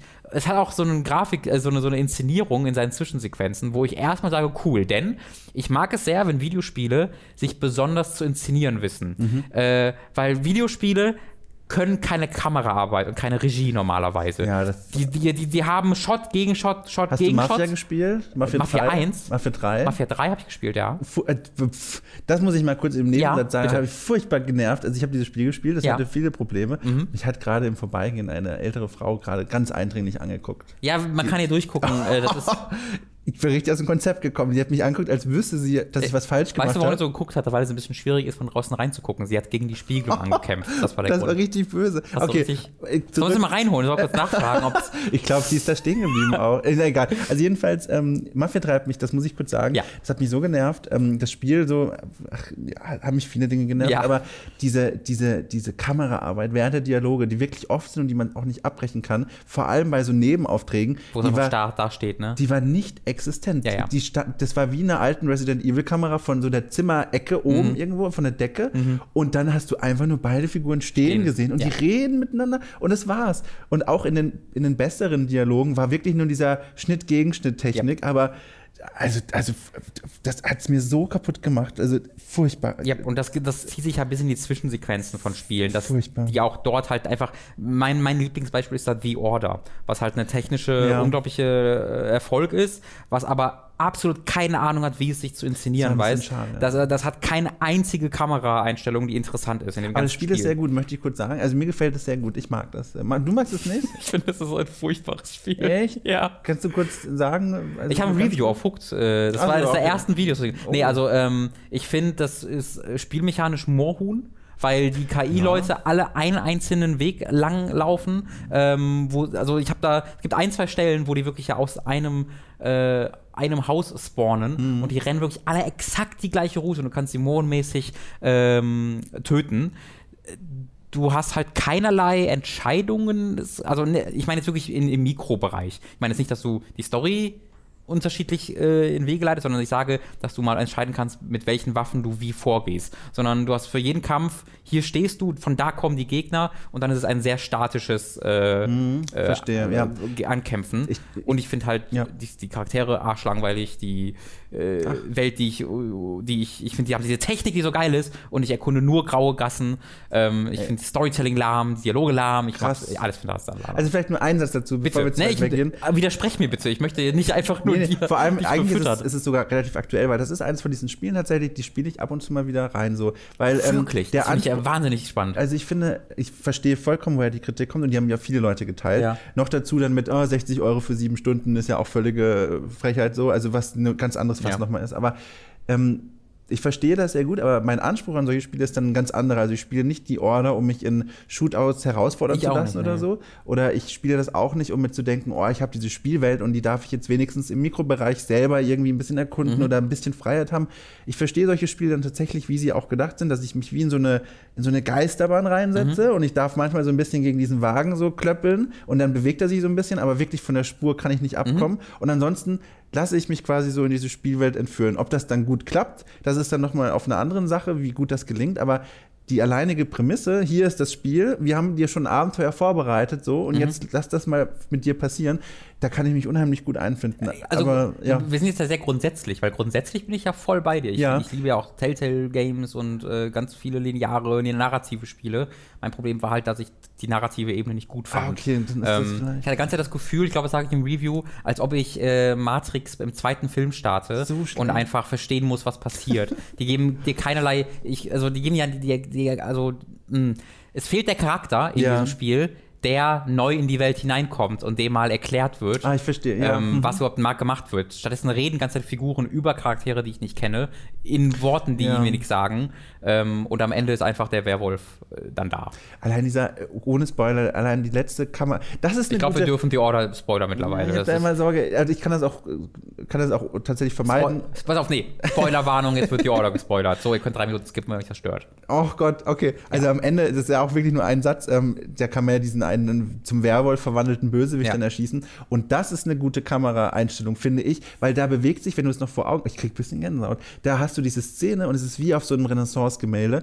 Deine, deine Figur ist am Boden und hält die Pistole quasi nach oben und oben steht der Werwolf und die Kamera geht ganz langsam nach hinten und der Bildausschnitt wird immer größer und ich krieg, Gänsehaut, ohne Scheiß. Und die, die Szene, die wird immer kleiner und du merkst, das ist das ist, du, du siehst plötzlich die ganze Spielwelt und es geht immer weiter zurück, bis du eben diesen einen Knopf drückst für den Schuss. Wo andere sagen, Hö, press F to respect, Blödsinn. Nee, weißt du, wo, Aber weißt, das finde ich auch super, als das Metal Gear Solid 3 gemacht hat. Ähm, ich habe die Spiele nicht so gespielt, da bin ich noch relativ unbefleckt. Also, das ist halt eins zu eins eine Szene aus Metal Gear Solid Okay, 3. sehr gut, weil das in kann- unfassbar viel besseren Charakteren. Okay, krass, weil das wusste ich zum Beispiel nicht. Vielleicht liegt es Aber das ist daran. so, aber guck mal, das, ist, das sagst du, das ist so, so wichtig, weil was du gesehen Ja. hast, ist das, was Ja. ich gesehen habe, ist, wollte, macht jetzt Okay. exakt das Gleiche. Sehr gut, ja. Ähm, dann, dann, dann treffen wir uns ja. ja. doch irgendwie. Also das war auf jeden Fall eine tolle Kameraeinstellung und äh, ja, die Order mag ich, das Spiel. Aber auch deswegen, weil es eben so gespaltet hat, die Meinung, und man dann so schön darüber diskutieren kann, wie man dazu kommt. Das habe ich nicht mit gerechnet, an diesem Tag eine Diskussion über die Ja. Order zu führen. Aber finde ich wahnsinnig spannend. Ich mag das Weil ich habe noch keinen getroffen, tatsächlich, der leidenschaftlich war für die Order. Deswegen finde ich das dann besonders spannend. Äh, Und äh, theoretisch reden. kann es ja noch weitergehen, das Spiel. Es ist ja, Nee. das Ende ist so gehalten. Es Also, hat ja kein Ende, das ist ja das Schöne.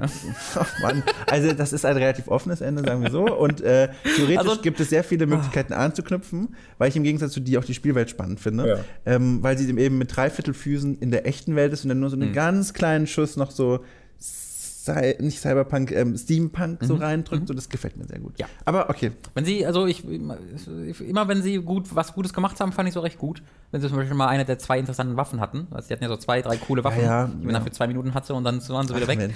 Ähm, aber die fand ich immer sehr cool. Also ich moch, ich wollte, ich bin da rangegangen und dachte mir so, das wird mein Spiel, ne? Ja. Äh, und dann dachte ich mir so, nee, das war nicht mein. Spiel.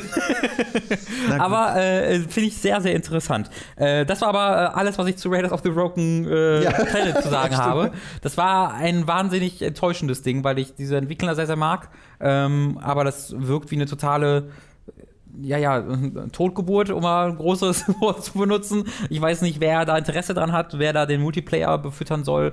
Ähm, Singleplayer wirkt jetzt nicht so interessant. Ach so, wie wir da gekommen sind. Ich habe meinen Punkt noch gar nicht machen können. Ah. Inszenierung.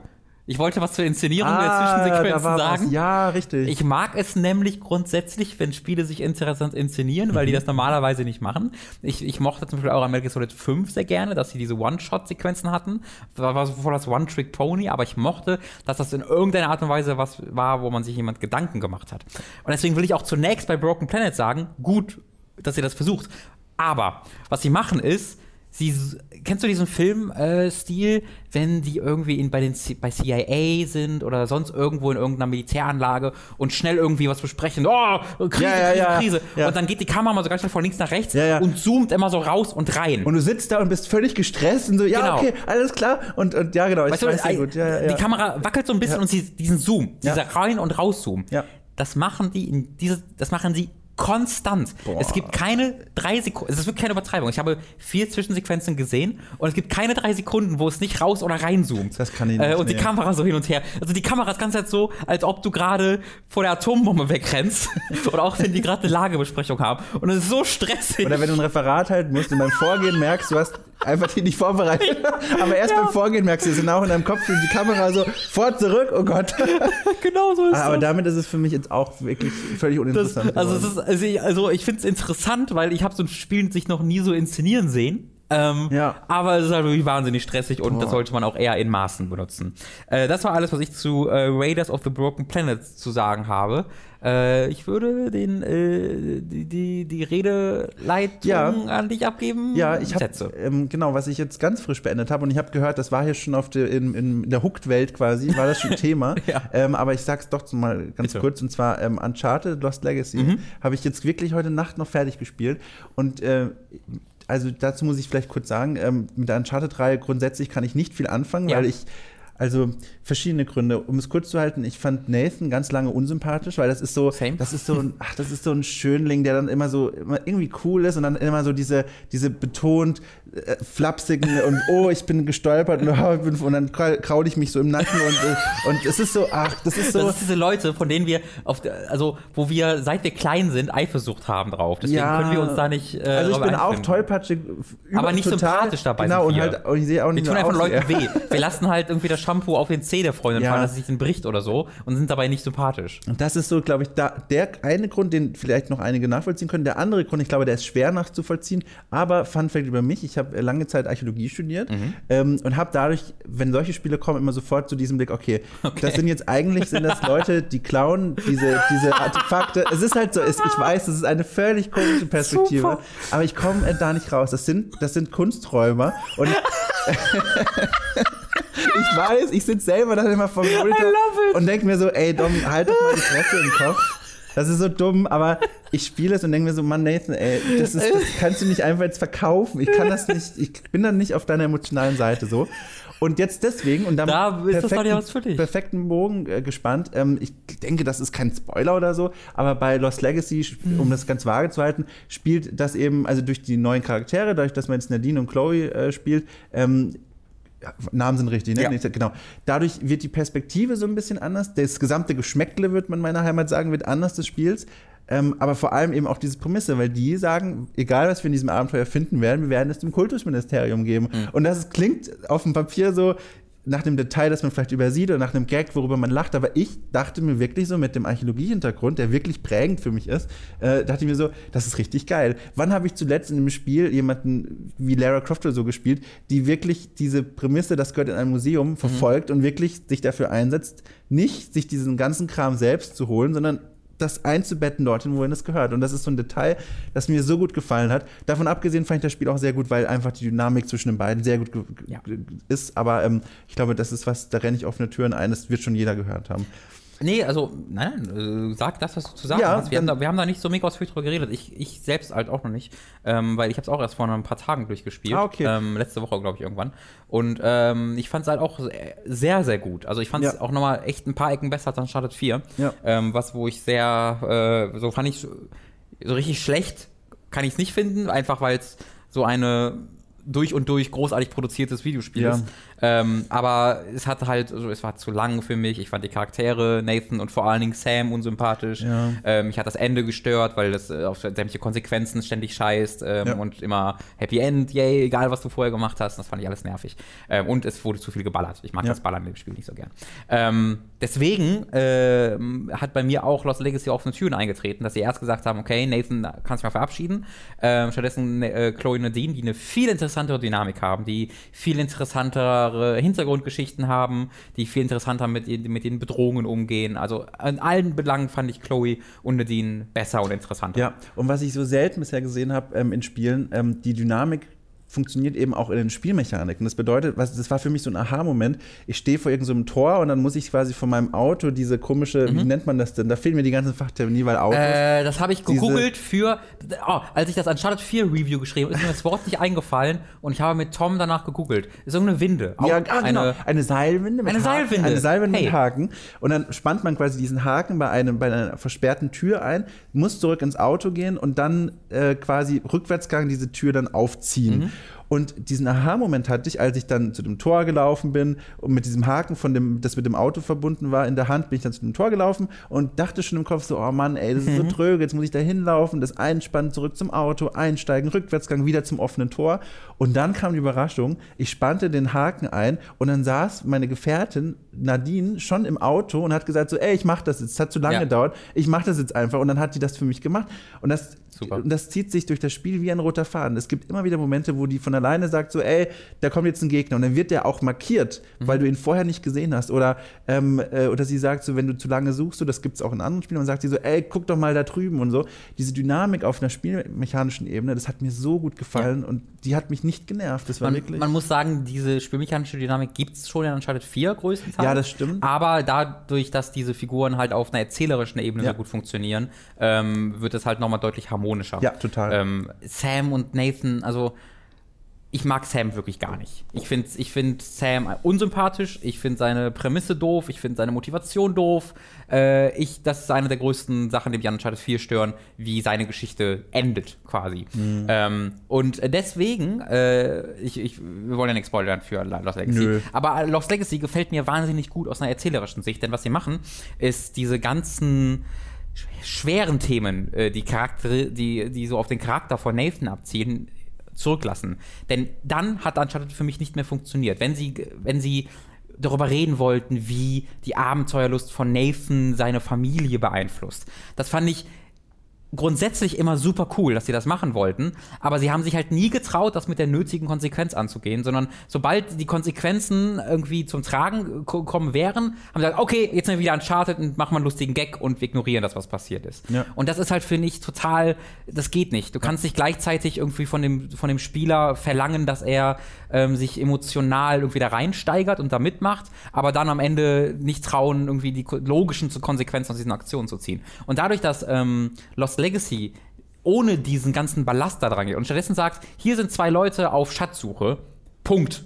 Ja. So, es gibt noch ein, zwei Hintergrundgeschichten, aber die sind jetzt nicht im großen Fokus. Stattdessen sind sie auf Schatzsuche gegen einen Bösewicht, der ein sehr einfacher Bösewicht ist. Und das ist eine sehr seichte Ebene, auf der das Spiel aber großartig funktioniert. Ähm, und ich hoffe, wenn sie anscheinend weitermachen, wo ich wenig Zweifel dran habe, ich hoffe, es macht ein anderes Studio, damit Naughty Dog sein, ihr großartiges Talent in andere Dinge investieren ja. kann. Aber wenn an, an weitergeht, hoffe ich darauf, dass sie auf dieser Ebene bleiben, auf dieser Indiana Jones Ebene, wo Leute ein Abenteuer erleben, ja. das simpel ist, das aber Spaß macht und Punkt, das war's. Und dass sie für ihre anderen Sachen sowas wie Last of Us machen, wo sie sich dann auch trauen, wirklich mal den Schritt zu Ende zu gehen ja. und nicht den Rückzieher zu machen. Ja, ganz tolles Spiel. Also wer es noch nicht gespielt hat, ich finde, das ist echt so, das kann man wirklich toll spielen. Also ich habe, das war tatsächlich auch das Spiel, wo ich meinen HDR-Fernseher mit ähm, ausprobieren konnte, 4K HDR. Und meine Güte, echt? Das ist wirklich, äh, die, also das ist ja dafür da HDR, um halt die Kontraste, die Farben besser darzustellen, auch die, die äh, dunklen Stellen schwärzer darzustellen, einfach in alle, in alle ja. Richtungen den Kontrast zu erhöhen. Und ähm, das, wenn man das dann ausmacht, sieht es wirklich danach aus, als ob du, als ob normale Fernseher einfach so einen konstanten Grauschleier ja. drüber liegen haben. Das bombt dich weg. Ja, ich habe ähm, hab daheim in meiner Wohnung habe ich einfach noch so so ein Möppelfernseher. Ich glaube, das Wort gibt gar nicht. Aber, aber, aber das Wort, auch wenn es das nicht gibt, beschreibt sehr gut, wie ja. dieser Monitor sich anfühlt. Genau, was du meinst. Weil es halt einfach nur so, er ist halt da und er mhm. funktioniert, aber es ist, ich weiß nicht mal, er ist auch groß, ja. aber ich weiß nicht mal, ob der sowas hat, so HDR-Kram und also so. Also das ist recht neu. Also wenn du jetzt nicht neu gekauft Dann wahrscheinlich hast, nicht so. Ist ein Monitor oder ein Fernseher? Ist ein Fernseher. Okay. Okay, ich habe da, da, schon das falsche Wort mhm. gesagt. Aber ne, so ein Ding, wo du halt drauf guckst. Ja. Und, ähm, und ich merke so langsam mit jedem Spiel in dieser Klasse so von der mhm. Präsentation, ich brauche langsam einen neuen Fernseher. So. Ich habe jetzt für diesen 4K HDR-Fernseher äh, 49 Zoll 600 Euro bezahlt. Also total mhm. okayer Preis für einen Fernseher. Ja. Die, die, werden äh, jetzt sehr, sehr erschwinglich tatsächlich. Ja, dann äh, weiß ich schon, wo ich mich bald umgucken werde. Ja, Amazon Affiliate Link bei Hook. Ich sage Hook, ich sage nur. So, äh, Destiny 2. Ja. ähm, ja, sehr gut. Das hatte ich nämlich, ich habe gerade sehr komisch geguckt. Ähm, allerdings deswegen, weil ich hatte gar nicht auf dem Schirm darüber zu reden, aber ja. eigentlich, klar, das ist ja momentan so das Thema so. Mhm. Ähm, habe ich jetzt auch angefangen zu spielen. Ich habe den ersten Teil mit leichter Verspätung dann auch äh, angefangen zu spielen und habe da auch ziemlich begeistert mich äh, dran gehalten, vor allem mit den DLCs, die das Spiel dann immer besser gemacht haben, immer mehr Story gegeben haben und das alles so ein bisschen sich runder angefühlt hat. Und jetzt habe ich die spannende Beobachtung an mir gemacht, irgendwie ist die Luft raus. Also ich bin, hm, ich bin, also das sagt jemand, der trotzdem Level 20 ist, mit, also Maximallevel mit 260 Ausrüstungslevel oder so. Also ich Ach so, spiel, also hast du also ordentlich Ich habe hab tatsächlich schon ordentlich gespielt, aber ähm, deswegen die Erklärung, aber die Luft raus in dem Sinne, ich denke mir gerade nicht so, jetzt zum Beispiel, wenn ich jetzt hier sitze, boah, nachher erstmal eine Runde Destiny, sondern irgendwie so dieses, dieses und dann da nochmal ein Raid und da ein Strike und im Grunde ist es nur auf Leute schießen und auch wenn sich das Schießen toll anfühlt, es ist so, irgendwie ist bei mir ein bisschen. Ich habe was sehr ähnliches beobachtet, als ich letzte Woche darüber ja. geredet habe. Also ich bin jetzt auch irgendwie Level 271 oder so und ich ja. habe das in die 150 Stunden gespielt, ohne es je gemocht zu haben. Es ist eine ja, sehr dysfunktionale Beziehung, die ich zu diesem Spiel habe. Ähm, was, ich, was ich für mich beobachtet habe bei Destiny 2, ist, dass das Mysterium des ersten Teils halt komplett fehlt. Ja. Als ich Destiny 1, vor allem die Beta, gestartet habe, da waren ja die Versprechungen alle im Hintergrund, die man gehört hat. Ne? Da hat man erwartet, oder ich habe erwartet, dass das ein, dass das ein riesiges, unglaublich das unglaubliches Ding einfach wird. Und wenn man dann auf der Erde oder vor allem auf dem Mond herumgerannt ist, dann wirkte das alles so unerklärbar, mhm. so mysteriös, dass das ähm, eine Ebene gewonnen hat, die weit über die puren Spielmechaniken hinausging. Ja. Ähm, über die Jahre hast du dann ja Destiny so intensiv kennengelernt, dass diese Überraschung einfach dann im Laufe der Jahre weg war. Und jetzt mit Destiny 2 weißt du von Anfang an exakt, was du bekommst. Ja. Du weißt, was ein Strike ist, du weißt, was Raids sind, du weißt, wie das Spiel funktioniert, du weißt, ähm, wie der Gameplay-Loop funktioniert. Von Anfang bis Ende ist das eine Bekannte, ähm, die du da durchspielst. Äh, und das hat bei mir auch, nicht in dem Ausmaße wie bei dir, glaube ich, aber es hat bei mir auch zu einer anderen Art und Weise geführt, wie ich dieses Spiel gespielt habe. Ähm, ich habe mich sehr viel weniger in diese Spielwelt hineingesteigert, als auch beim ersten Teil, obwohl es deutlich mehr Kontext, Geschichte und Figuren gibt. Und das ist ein guter Punkt, weil ich glaube, das ist total spannend, was du da gerade ansprichst. Der erste Teil hat ja eine völlig unterentwickelte Story im Sinne von, es war so schwer, der zu folgen, weil auch vieles ausgelagert war mit diesen Grimoire-Karten Grimoire auf Websites und so. Ich glaube, für mich zumindest hat das viel Faszination der Spielwelt ausgemacht, wie du gerade beschrieben hast. Man kommt oft in Situationen, wo man gar nicht versteht, warum ist das jetzt hier eigentlich gerade so. Im zweiten Teil hast du diese, wie ich finde, absolut unterdurchschnittlich langweilige Story, die halt wirklich vor allem zum Ende hin so, ach, so uninspirierend endet, finde ich. Aber die dir gleichzeitig das Universum erklärt und dann gibt es auch auf dieser erzählerischen Ebene keine Geheimnisse mehr so richtig. So, das ist alles liegt vor dir ausgebreitet, mehr schlecht als recht und das nimmt mir auch viel Reiz davon, diese Spielwelt noch zu erkunden. Viel mehr Spaß macht mir das und ich kann gar nicht einschätzen, wie das jetzt ankommen wird bei, bei, bei den Zuhörern hier. Aber No Man's Sky spiele ich immer noch begeistert, Mhm. weil da hast du halt null Story so richtig erstmal. Es gibt eine Story, aber das führt jetzt zu weit. Aber ähm, dieses einfach nur sich selber im Kopf überlegen, was könnte hier passiert sein, wie sieht dieser Planet aus, welche Regeln gelten hier, das macht mir viel mehr Spaß, Mhm. als in so einer vordefinierten Welt, die schlecht vordefiniert ist, äh, da jeden Tag meine komischen Strikes und Quests zu erledigen. Da wollte ich auch noch, also das Writing von Destiny 2 ist wirklich unterdurchschnittlich. Ja. Ich fand die Geschichte tatsächlich nicht, nicht, nicht furchtbar. Das, die hat auf so einer Halo-Ebene halt funktioniert. So, es war so eine sehr, sehr simple, hier ist ein Bösewicht, besiegt den Bösewicht, Bösewicht besiegt. Aber das Ende des Arbeit. Bösewichts, ohne Spoiler, das fand ich halt so, so. Der Anfang war super, weil die Mhm. überraschend viel Profil hatten, diese Bösen. Sie hatten eine richtige, ich habe die Motive verstanden, die Motive waren mehrschichtig und es fiel mir auch schwer zu sagen, das sind wirklich die Bösen, weil in anderen Spielen machen wir genau das, was die gerade Mhm. in der Welt von Destiny machen. Aber das Ende war halt wieder so klassisches so, so Popcorn-Kino. Beim, ich so. beim Ende war ich halt schon so über die Story hinweg. So, Ah, da wusste ich okay. schon, okay, Verstehe. das ist alles so geschrieben. Ja. Kate Six sagt was, haha, der stottert. so, das ist sein, sein Ja, Gag, ja. er kann stottern, lol. Äh, und ist ein Roboter. Ähm, und das habe ich schon alles so, so durchschaut, dass ich so geschichtlich so schon raus war und ich habe das komplett aus einer inszenatorischen Ebene Okay, genießen können. dann- Weil inszenatorisch ist das Ende schon ziemlich geil. schon cool. Also die letzten anderthalb Stunden hauen halt wirklich ähm, grafisch und wie gesagt inszenatorisch wirklich einiges raus. Wie du sagst, geschichtlich bleibt da nicht viel bei Ja. übrig. Das hat mich zu dem Zeitpunkt aber nicht mehr so ganz gestört, weil Okay. ich da schon für mich entschieden habe, nee, komm, da, äh, in, da investiere ich jetzt nicht mal äh, meine, meine, meine Zeit irgendwie rein. Äh, ja, also ich habe es äh, jetzt wirklich schon äh, sehr intensiv gespielt. Ich bin jetzt bei 270 oder so. Wäre jetzt an einem Punkt, wo ich wirklich suchen muss und grinden müsste, um mich weiter zu leveln. Muss ich aber nicht, weil 270 reicht ja auch, um den Raid mitmachen Ja. zu. Das ist ein Riesenunterschied zu Destiny 1. Da hättest du irgendwie für 50 Stunden Blödsinn machen müssen, um drei Rüstungsteile zu finden. Ähm, ich habe vor, vielleicht eventuell als an, kurze Anteaser, als Anteaserung wollte ich gerade sagen, als Ankündigung für Donnerstag, für einen Livestream, dass wir den vielleicht verschieben auf Freitag und ich dort mit ein paar Community-Mitgliedern, wir haben nämlich einen Hooked-Clan, der mittlerweile leider voll ist, das geht anscheinend, man Krass. kann nur maximal 100 Mitglieder haben, ähm, den Raid anzugehen. Ähm, im Livestream, äh, wo wir mal gucken müssen, wie das mit dem Live, mit dem äh, Sprachchat und der Aufnahme und dem Broadcast funktioniert und so. Deswegen noch mit einem Fragezeichen dahinter. Aber das wäre so mein Plan, denn bei Destiny 1 habe ich nie, nie einen Raid gespielt und das würde ich jetzt mal sehr, sehr gerne nachholen. auf welcher Plattform spielst du eigentlich? Auf der PS4, ich Ah, habe sehr den gut, ja. ersten Teil auf der Xbox gespielt, weil ich den Controller lieber mag. Ähm, Xbox, krass. ich bin halt, ich bin halt drei, also ich, bei die, bei der PlayStation 3 und 360 war die 360 immer Ja, mein bei mir auch, ja. Plattformspiel und den Xbox One Controller, vor allem den neuen, wo die, die, die LB und RB-Tasten ähm, sehr vereinfacht wurden. Bei der ersten Version des Controllers musstest du die wahnsinnig krass drücken, damit die wirklich reingedrückt wurden. Ich komme mit dem gar nicht klar mit Ähm, dem Controller. ja. Nee, also das ist halt mein Lieblingscontroller, deswegen hätte ich auch eigentlich lieber auf Xbox gespielt, Mhm. auch vom Hintergrund dessen, dass ja bald die One X rauskommt und die dann technisch auch einen Vorteil haben Krass, wird. dass du das noch so verfolgst, so für mich und für mein Ja. Umfeld so auch noch, also da war Xbox ist schon längst so unter Naja, in Deutschland so. gibt es halt fünf Leute, die eine Xbox One besitzen. Und das war ja auch der Grund, warum ich mir dann die PS4 geholt habe, Ja. weil ich einfach mit Leuten spielen wollte Ja. bei Destiny. Das Aber wenn ich jetzt, wenn es jetzt um andere Multiplattform ge Ja. Spiele geht, da, bin- da bin ich auch eher mal bei der Xbox-Plattform, einfach weil ich den Controller halt interessant finde. Und weil ich kurz vor den 200.000 Gamerscore Oh stehe. Gott. Aber das ist eine andere Geschichte. Kann man die noch einlösen? Kriegt man dafür noch irgendwas? Äh, Tatsächlich, äh, ich konnte mir vor einem halben Jahr, das, da habe ich ja den Code, das war meine eigene Chance, Code verkackt, ähm, habe ich einen 100 Euro Rabatt auf eine Xbox One bekommen. Oh, ähm, So okay. irgendwie 10 Euro pro 100.000, nee, 10 Euro pro z- 20.000 Gamerscore oder so. Und weil ich ja so absurd viel habe, ähm, habe ich wirklich einen 100 Euro Rabatt dafür. Das ist echt ordentlich. Ähm, Das ist echt krass, Gibt ja. irgendwie einmal im Jahr. Ja, also es gab eine Zeit, wo ich so 17, 18 war, ähm, Beamter war. Da hatte ich, mein Leben war sehr leer.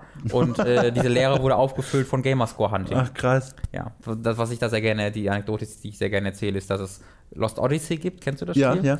Ähm, da gibt es ein Achievement äh, dafür, dass du jeden einzelnen Gegenstand findest. Oh Gott, hör Und auf. hast du Lost Odyssey gespielt? Ja. Da kannst du ja teilweise an Bäumen wackeln oder Gott. Poster abreißen und dahinter sind Gegenstände. Jetzt das heißt, ich hatte einen, ähm, einen Guide vor mir mit ungefähr 700 Gegenständen. Oh Gott. Hinter dem Poster, Robin. dritte Straße von rechts und da habe ich dann äh, alle Gegenstände geholt und dann habe hab ich den, das Achievement nicht bekommen.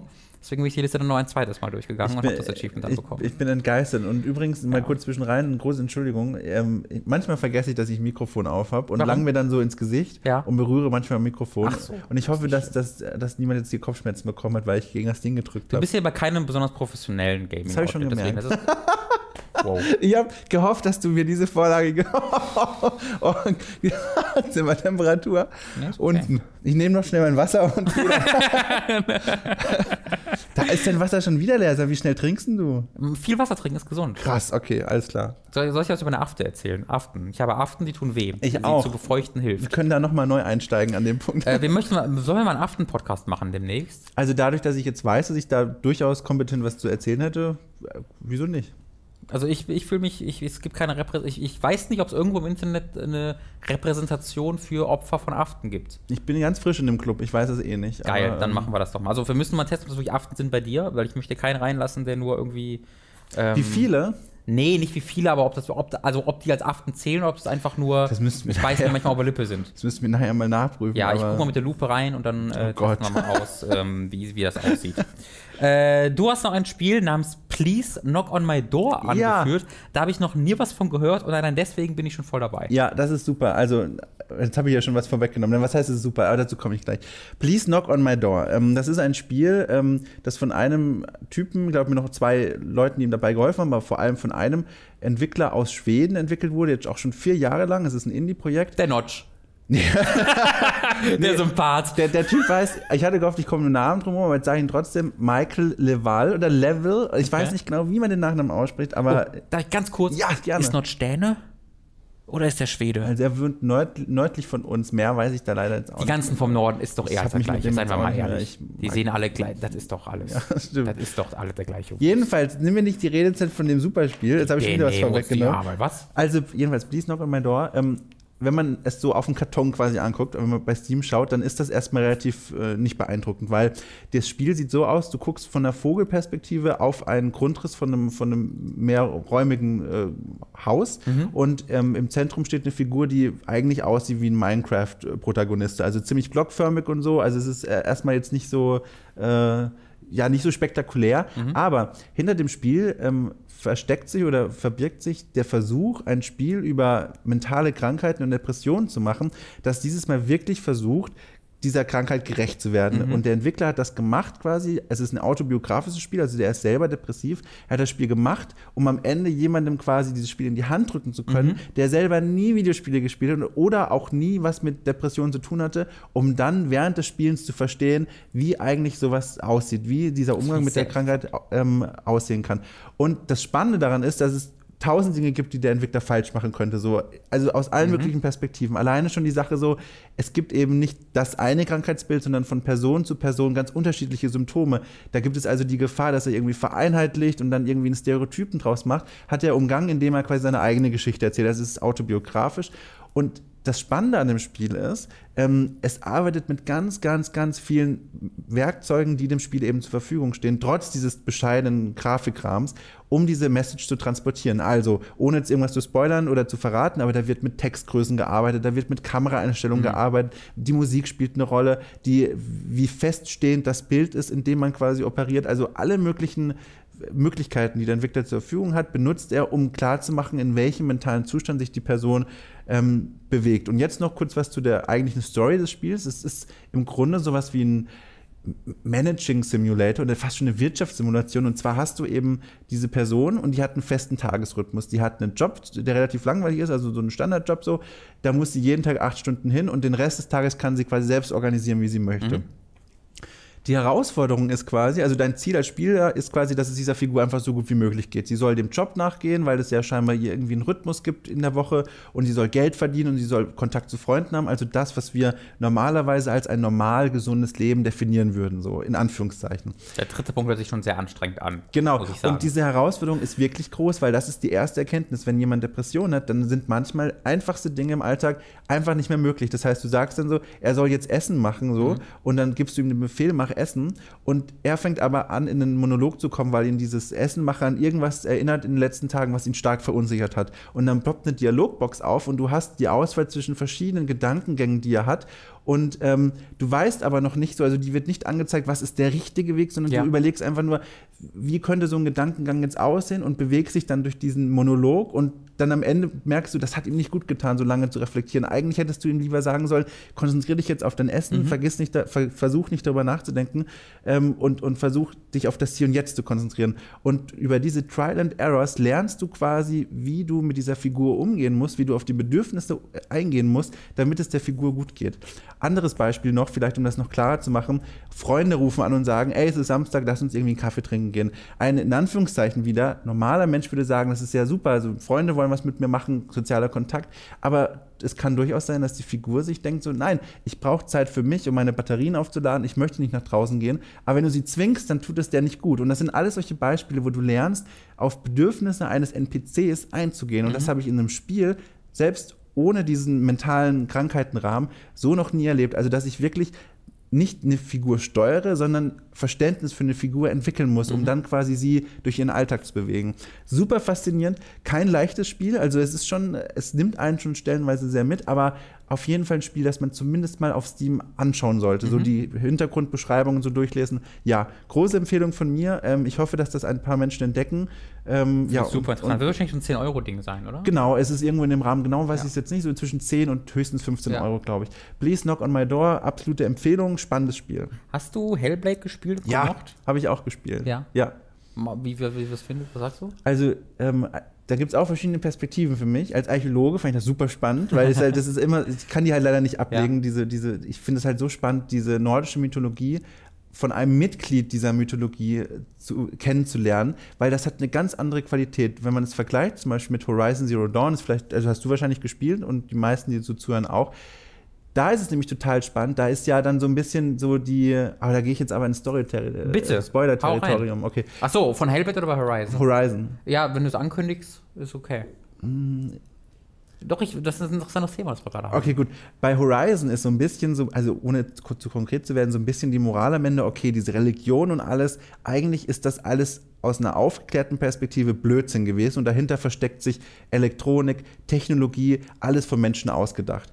Aber in Hellblade wird niemals aufgelöst, dass die Mythologie, durch die man sich bewegt, was Fiktives ist, sondern es jederzeit wird gesagt, diese Mythologie existiert. Senua, die Heldin von dem Spiel, die glaubt daran und deswegen sind alle Bedrohungen aus dieser Mythologie für sie auch real. Mhm. Und das war, allein das war für mich schon sehr spannend. Dieser Aspekt mit den mentalen Krankheiten, da bin ich so ein bisschen hin und her gerissen, weil ich finde spannend und finde gut, wie sie recherchiert haben von Ninja Theory. Also sie haben sich mit, mit führenden Forschern auf dem, auf dem Feld auseinandergesetzt, sie haben äh, mit Betroffenen gesprochen, mit schizophrenen Menschen, mit depressiven Menschen und haben versucht, dann daraus so ein Gesamtbild der Krankheit zu entwickeln und dann da irgendwie Spielmechaniken aufzupfropfen. Das Problem, das ich daran sehe, ist halt, dass dann dadurch ganz oft so durchkommt, dass eine Leidensgeschichte erzählt wird. Mhm. Senuas Geschichte ist eine Leidensgeschichte, Auf wo am Ende Fall. so ein bisschen die Erlösung steht, aber man weiß es so sicher auch nicht. Und das Korsett, in das diese Geschichte gezwungen wird, ist halt direkt viel vorbestimmter und enger als bei Please Knock on My Door, wo, stimmt, du, ja. wo du eine offene Prämisse hast und nur gucken musst, wie komme ich von frühst zu abend, ohne dass sich meine Figur verletzt oder irgendwie, dass es ihr schlecht geht. Aber bei Senua oder bei Hellblade droht immer so ein bisschen, dass es in so einen Pathos abrutscht und so ein bisschen nicht greifbar wird und so. Also da bin ich ein bisschen hin und her gerissen. Als Experiment, und das ist so die dritte Perspektive, als Videospieljournalist, finde ich das super spannend, weil Mhm. es mir mal ganz neue Dinge ausprobiert hat. Allein die Sache mit den Stimmen, Mhm. wenn du die Kopfhörer auffasst, super beeindruckend. Ähm, auf jeden Fall alleine deswegen schon ein Spiel, das man auch spielen sollte. So. Also bei Hellblade war es halt wirklich so, als, als Redakteur oder wie immer man das jetzt bezeichnen möchte, was wir hier machen, war ich da auch aus den von dir genannten Dingen sowieso schon mit dabei. Ja. Äh, war, fand ich groß sensationell. Aber es hat dann halt auch mich an private Erlebnisse erinnert Mhm. äh, und hat da so viel äh, getriggert, so viel ähm, wieder auch, also äh, das hat, das hat mich einfach auf, auf die bestmögliche Art und Weise ähm, hat mich das daran erinnert. Und das meine ich nicht damit, dass ich darüber glücklich war, dass mich ja. das daran erinnert hat, aber dass ich so die ersten Stunden so dachte so, ja, okay, ich weiß genau, was ihr macht, äh, ich hoffe, das klappt. Und je länger ich gespielt habe, desto mehr Storystränge kamen dann dazu und Kontext und Erklärungen. Und mit jedem zusätzlichen Ding an oder jedem zusätzlichen Kontext, den ich bekommen habe, das war so, ja, das stimmt. Ja, das, Da ja. habe ich mich so erinnert gefühlt und da habe ich mich äh, verstanden gefühlt. Ich hatte das Gefühl, da hat wirklich jemand seine Hausaufgaben gemacht. Ja, ja. Ähm, und ich habe meine Erfahrungen da irgendwie wiedererkannt drin. Ja. Äh, und das hat mich halt wirklich fertig gemacht, dieses Spiel. Also das war so ein Spiel, wo ich aufhören musste zu spielen zwischendurch. Ähm, nicht, weil ich es zu schwer oder zu frustrierend fand, sondern einfach, weil ich es emotional nicht mehr konnte. Äh, und habe dann danach weitergemacht und habe dann wirklich innerhalb von 24 Stunden ein 15-Minuten-Video dazu produziert, weil ich, das musste raus. ja. Ich hatte so viel in mir, was da raus Das habe ich gesehen, ja, stimmt. Ja, Ähm, ja. Das hat ein Spiel, das, ich, das, das letzte Spiel, was das gemacht hat, war ähm, Beginners Guide. Das Ah, ja. hat mich Mhm. ebenfalls so mitgenommen. Ähm, und das hat Hellblade auch nochmal geschafft. Also da Ja. war ich sehr begeistert von. Deswegen finde ich aber auch das, was du sagst, sehr interessant äh, mit Please Knock on My Door, weil das natürlich diese ganzen, ähm, das ist natürlich sehr viel weniger High-Concept. Genau, und auch Hellblade viel mehr ist. in so einem greifbaren Alltag Ja. verwurzelt. Und da bin ich mir vielleicht abschließend noch dazu gar nicht so sicher, das ist auch so ein Problem. Da will ich auch noch mal mit dem Entwickler darüber sprechen. Ich weiß nicht mal, ob ich dieses Spiel empfehlen kann, in dem Sinne von, weil, also mich hat das auch sehr mitgenommen. Also Mhm. da gibt es Stellen im Spiel, wo du denkst, das ist so echt und das ist so, so nachvollziehbar. So, ich kann das, also ich kann das nicht Mhm. weiterspielen, so aus vielen Gründen. Und da fällt es mir so schwer, dann Leuten zu sagen, spielt das unbedingt, so wie wenn ich jetzt sage, ey, die Order, du musst das spielen, so.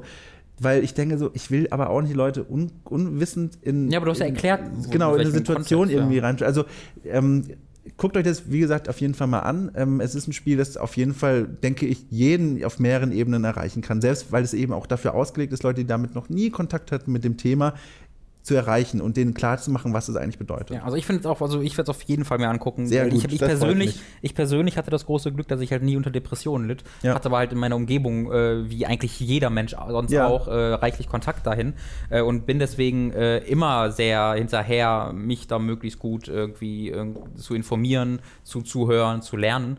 Ähm, und ich finde tatsächlich sowas wie Please Knock on My Door ist ein hervorragendes Werkzeug, um Ja. einfach sich da hineinversetzen zu können.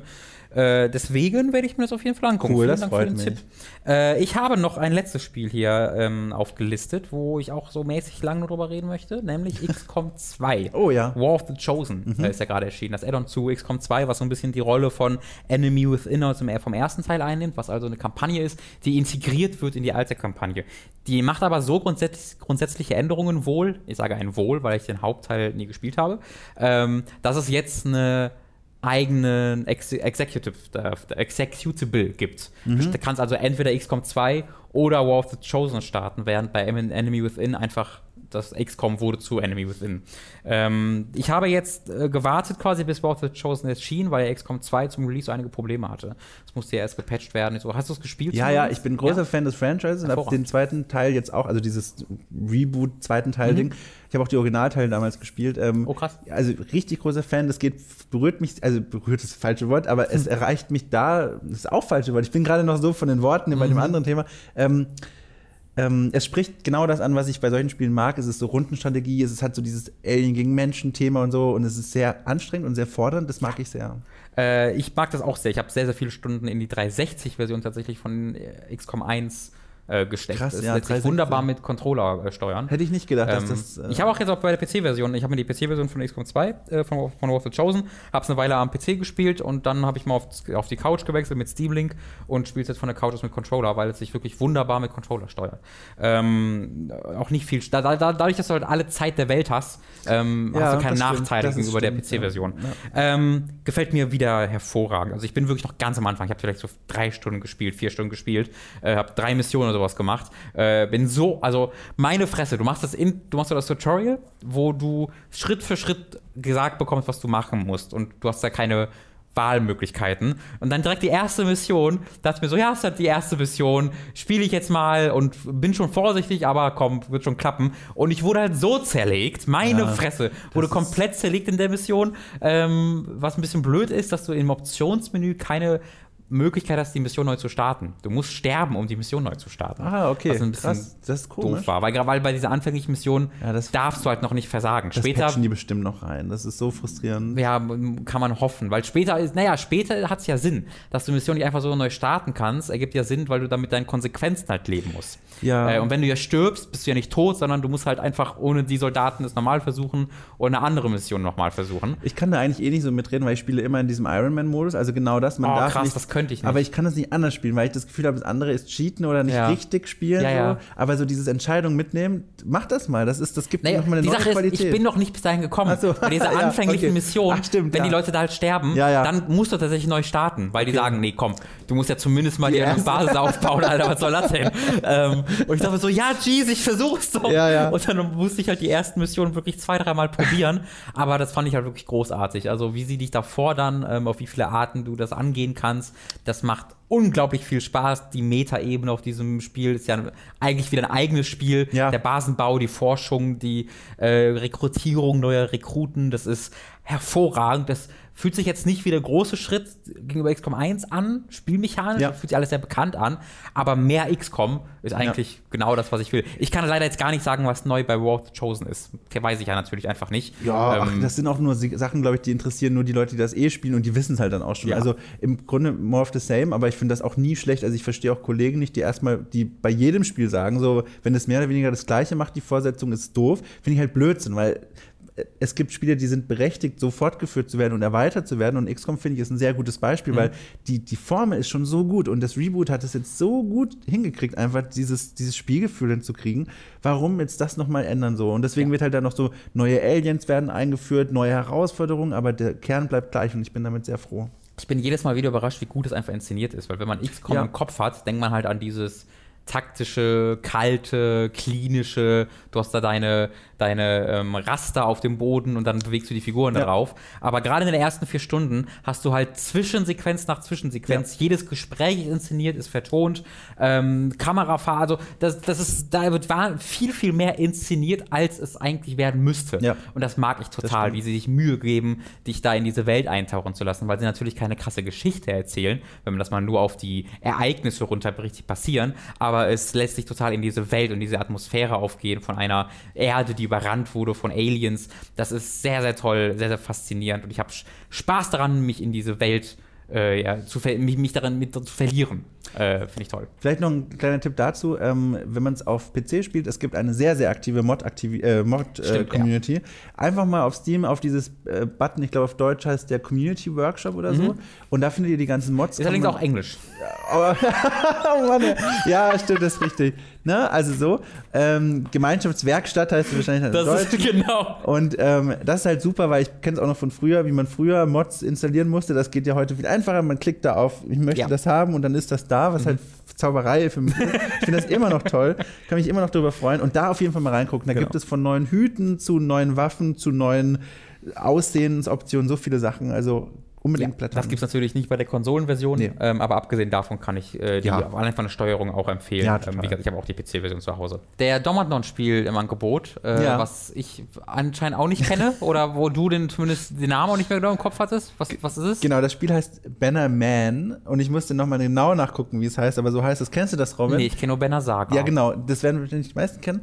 Ähm, um es ganz kurz zu sagen, es ist ein super spannendes Konzept. Ähm, vom Look her ist das so ein Pixelspiel, es könnte auch eine Zwischensequenz von Monkey Island 1 sein, aus Anfang der 90er. Es ist ein Side-Scroller und zwar bewegt man einen rothaarigen Ritter von links nach rechts und man muss quasi entgegnen, entgegenkommende Feinde besiegen. Der Clou von dem Spielprinzip, das eigentlich super easy ist, äh, super einfach ist, ist, Komma, das, äh, es, ist, es ist spät am Tag jetzt. Der, der, der, der Clou ist, warum das so toll ist, es ist so ein bisschen wie Nidhogg, nur langsamer. Das bedeutet, Oh, okay. du hast verschiedene Stances, also Stellungen, mit denen du dein Schwert halten kannst und verschiedene Angriffsbewegungen. Aber gleichzeitig ist es super schwer, weil du immer genau abschätzen musst, ist so die Reichweite meines Schwertes oder meine Waffe, die ich gerade ausgerüstet, ausgerüstet habe, ähm, ausreichend, um jetzt einen Angriff zu machen. Wenn ich einen Angriff mache, dann öffne ich ja meine Verteidigung. Das ist, die Story ist super Wumpe, es ist mhm. echt egal, aber es ist so ein richtig tolles, auch mit einem tollen, so, so, so ein Retro-Soundtrack, ähm, total angenehm zu spielen, ist auch nicht teuer auf Steam, spielt von links nach rechts so ein Ritter und äh, ich kann es jedem empfehlen, der, der für den das jetzt so ein bisschen spannend klingt. Also es ist wirklich so ein, so ein perfektes, wenn jetzt mal keine Zeit ist für, für Destiny oder für XCOM oder für was anderes, einfach nur mal so Viertelstunde von links nach rechts laufen mhm. quasi und, und Gegner besiegen, die hübsch animiert sind. Äh, ganz tolles Spiel. Ja, noch ein Abschluss. Ich, ich, ich liebe so Mini-Empfehlungen von Dingen, die ja, man nicht kennt. Die sind wirklich toll. Weil äh, die sowas braucht man, um im Steam-Shop in irgendeiner Art und Weise durchblicken ganz zu können. Genau. Äh, damit kommen wir zu den Filmen und Serien. Äh, zunächst einmal muss ich mit sehr, sehr viel Traurigkeit äh, ankündigen, dass ich nicht über Kingsman The Golden Circle reden darf. Ähm, den habe ich gesehen. Das Embargo ist heute Abend vorbei. Dumm gelaufen. Also heute Nacht vielmehr. Dann müssen wir den Podcast morgen bringen. Äh, deswegen mache ich das dann nächste Woche. Äh, vielleicht kann man aber in den Film reingehen. Ja, klar. So, äh, der nächste Film, ich habe doch gerade, das war das war das redaktionell nicht, nicht beanstandenswert, ne? So. Äh, Old Days habe ich gesehen. Mhm. Was ist Old Days, fragt Dom mich. Ja, du, hast du es gesehen? Meine Augen waren tatsächlich. ich habe wirklich keine Ahnung. Und wenn deine Augen waren riesig. Das wird den meisten Leuten äh, genauso gehen, weil das ist eine Dokumentation, die enthalten ist in der Ultimate Edition von Old Boy meinem absoluten Lieblingsfilm. Oh, Oldboy mag ich auch sehr gerne. Äh, dann auch an dich nochmal die Empfehlung. Da ist jetzt äh, vor drei Tagen, glaube ich, eine Ultimate Edition Blu-ray zu erschienen. Äh, 3000 Stück limitiert, gibt es immer noch bei Amazon.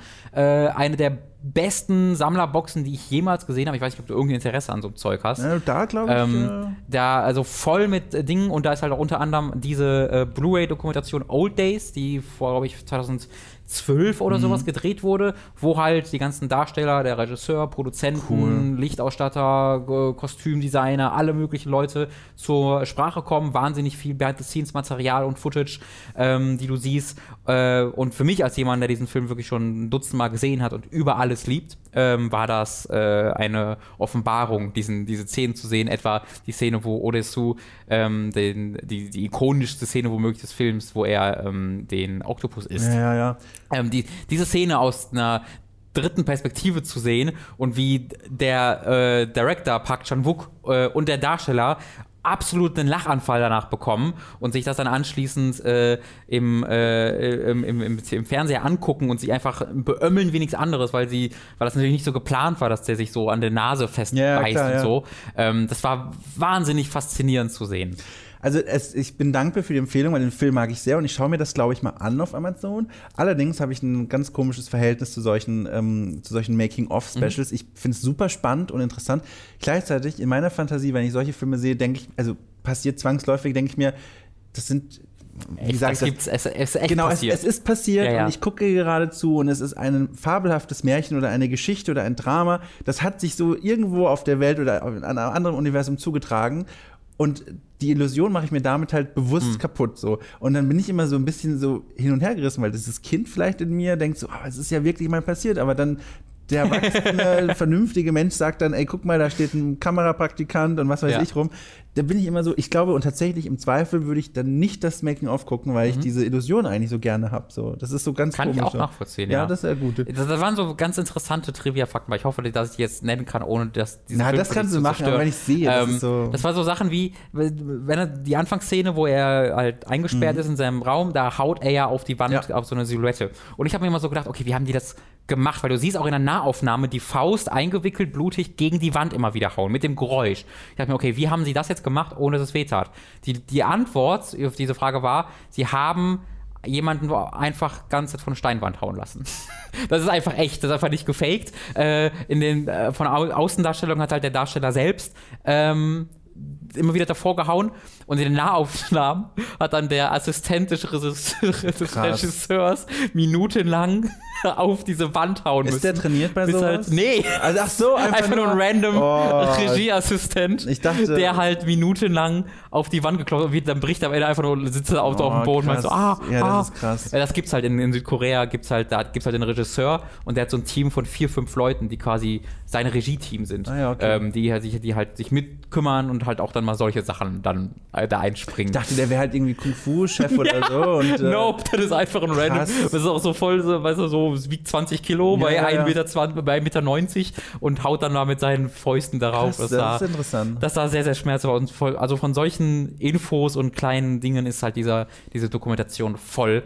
Ähm, meine Lieblingsszene ist, glaube ich, wie, mir fällt der Name gerade nicht ein, der Darsteller von Odesu.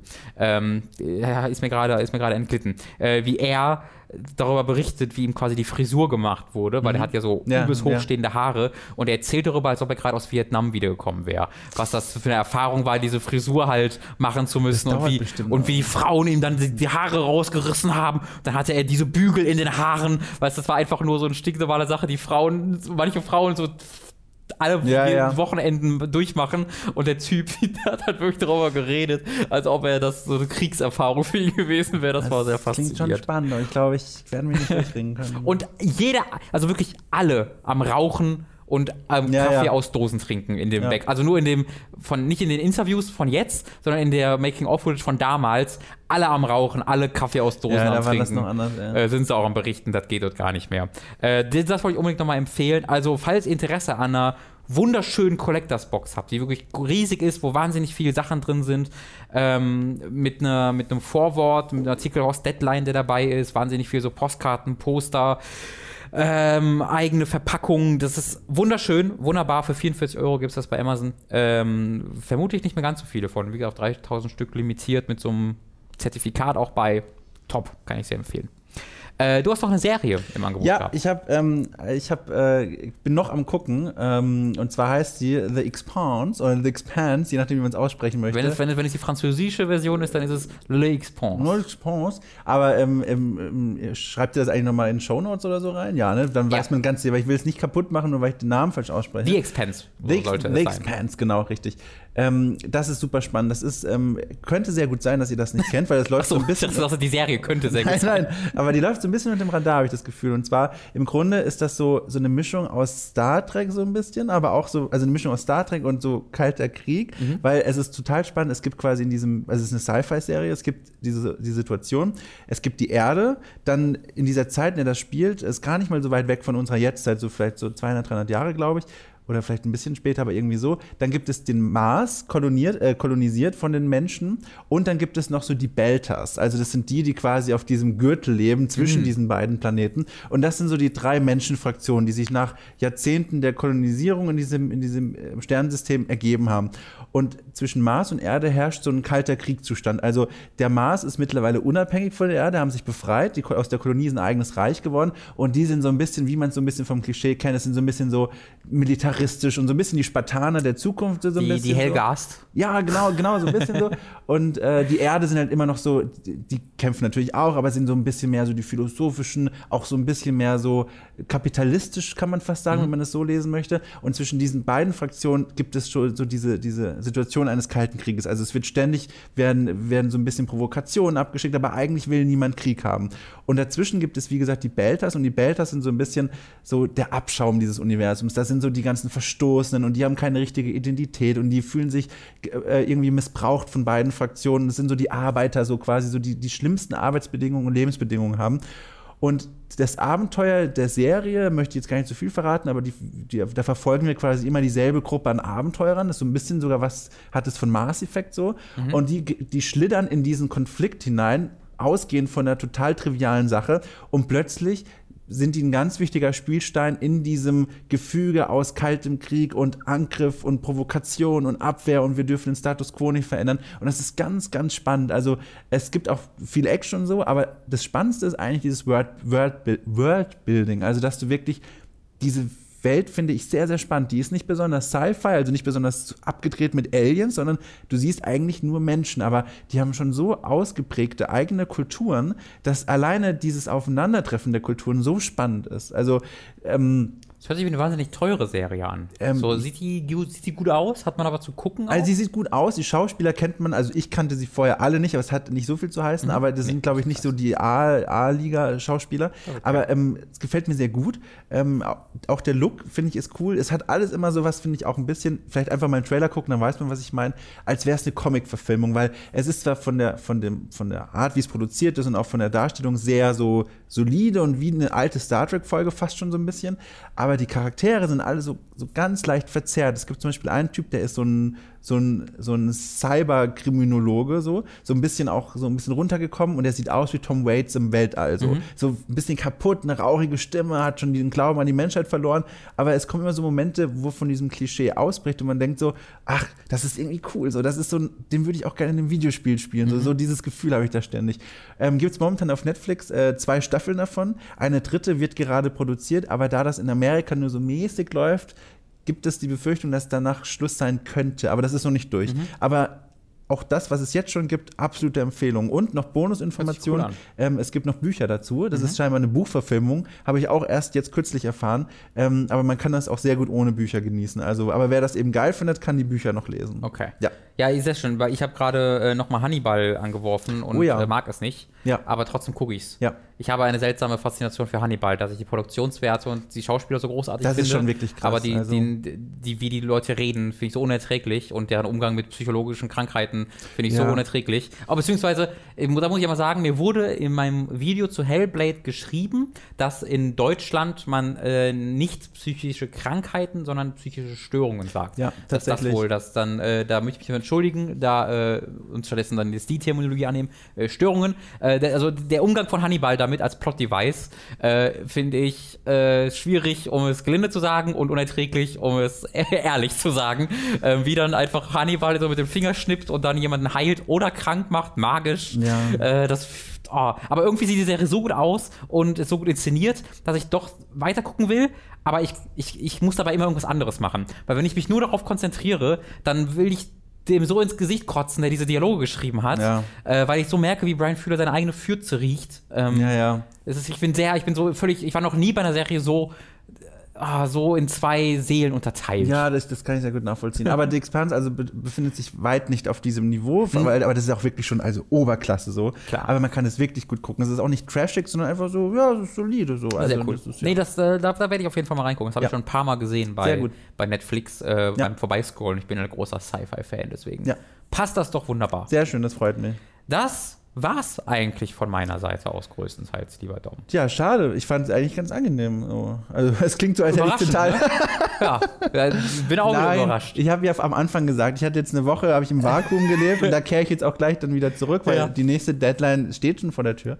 Aber ähm, doch, es hat mir sehr viel Spaß gemacht. Vielleicht kann ich ja bald mal wieder hier sein. Also von mir aus sehr, sehr gerne. Ich, äh, meine, meine Erfahrung ist, dass man einfach dann, also wir werden, die sagen das jetzt, dann gehst du zur Tür und dann ist plötzlich äh, äh, Februar etwa. Ja, genau, So, ja. Das ist so meine Erfahrung von Zeit. so, ja.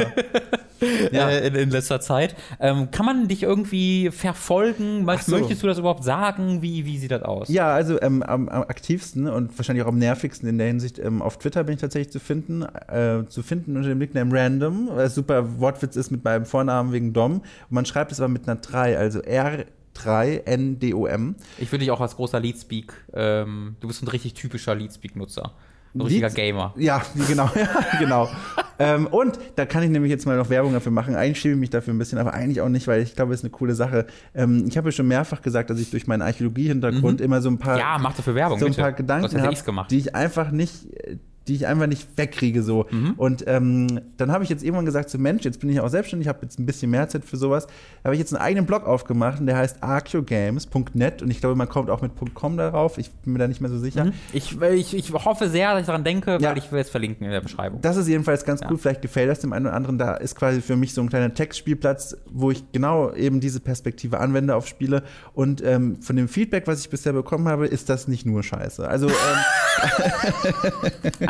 Nein, ich fühle mich immer doof, wenn ich sage, also ich finde. Kannst du mal sagen, das ist super cool. Das ist voll, das ist eine absolut einzigartige Art und Weise, sich mit Videospielen zu beschäftigen. hör auf. Die kenne ich so nicht. Ja. Du bist ein großartiger Redakteur, kannst Ja, gut schreiben, gut. beides kombinierst du miteinander und du musst lernen, Komplimente anzunehmen. Mir ging jetzt der Schuh auf vor. Scham. Ohne, Du bist gut, Dom. Danke. Dom ist also, gut. Da sehen wir uns vielleicht wieder. Wenn nicht, bin ich auch nicht böse, sondern nur ein bisschen traurig. ja. Nur enttäuscht. Ja, nee, aber sonst, äh, also ja, er hat mir großen Spaß gemacht. Ich gucke auch hier in den Kommentarbereich dann anschließend rein. Wenn es Fragen zu irgendwas gibt oder äh, Bemerkungen zu dem, was ich gesagt habe, dann äh, gucke ich mir das an und äh, nehme gegebenenfalls Stellung. Gibt es irgendwelche äh, Seiten, die man im Kopf behalten sollte die nächsten Wochen, wo vielleicht was von dir erscheint? Oh, ähm, gut, dass du sagst. Tatsächlich, ähm, weil es wirklich, finde ich, spannend ist. Am Mittwoch gebe ich einen Text ab, der dann auf, wenn alles klappt, auf Motherboard äh, Deutschland erscheinen wird als nächstes.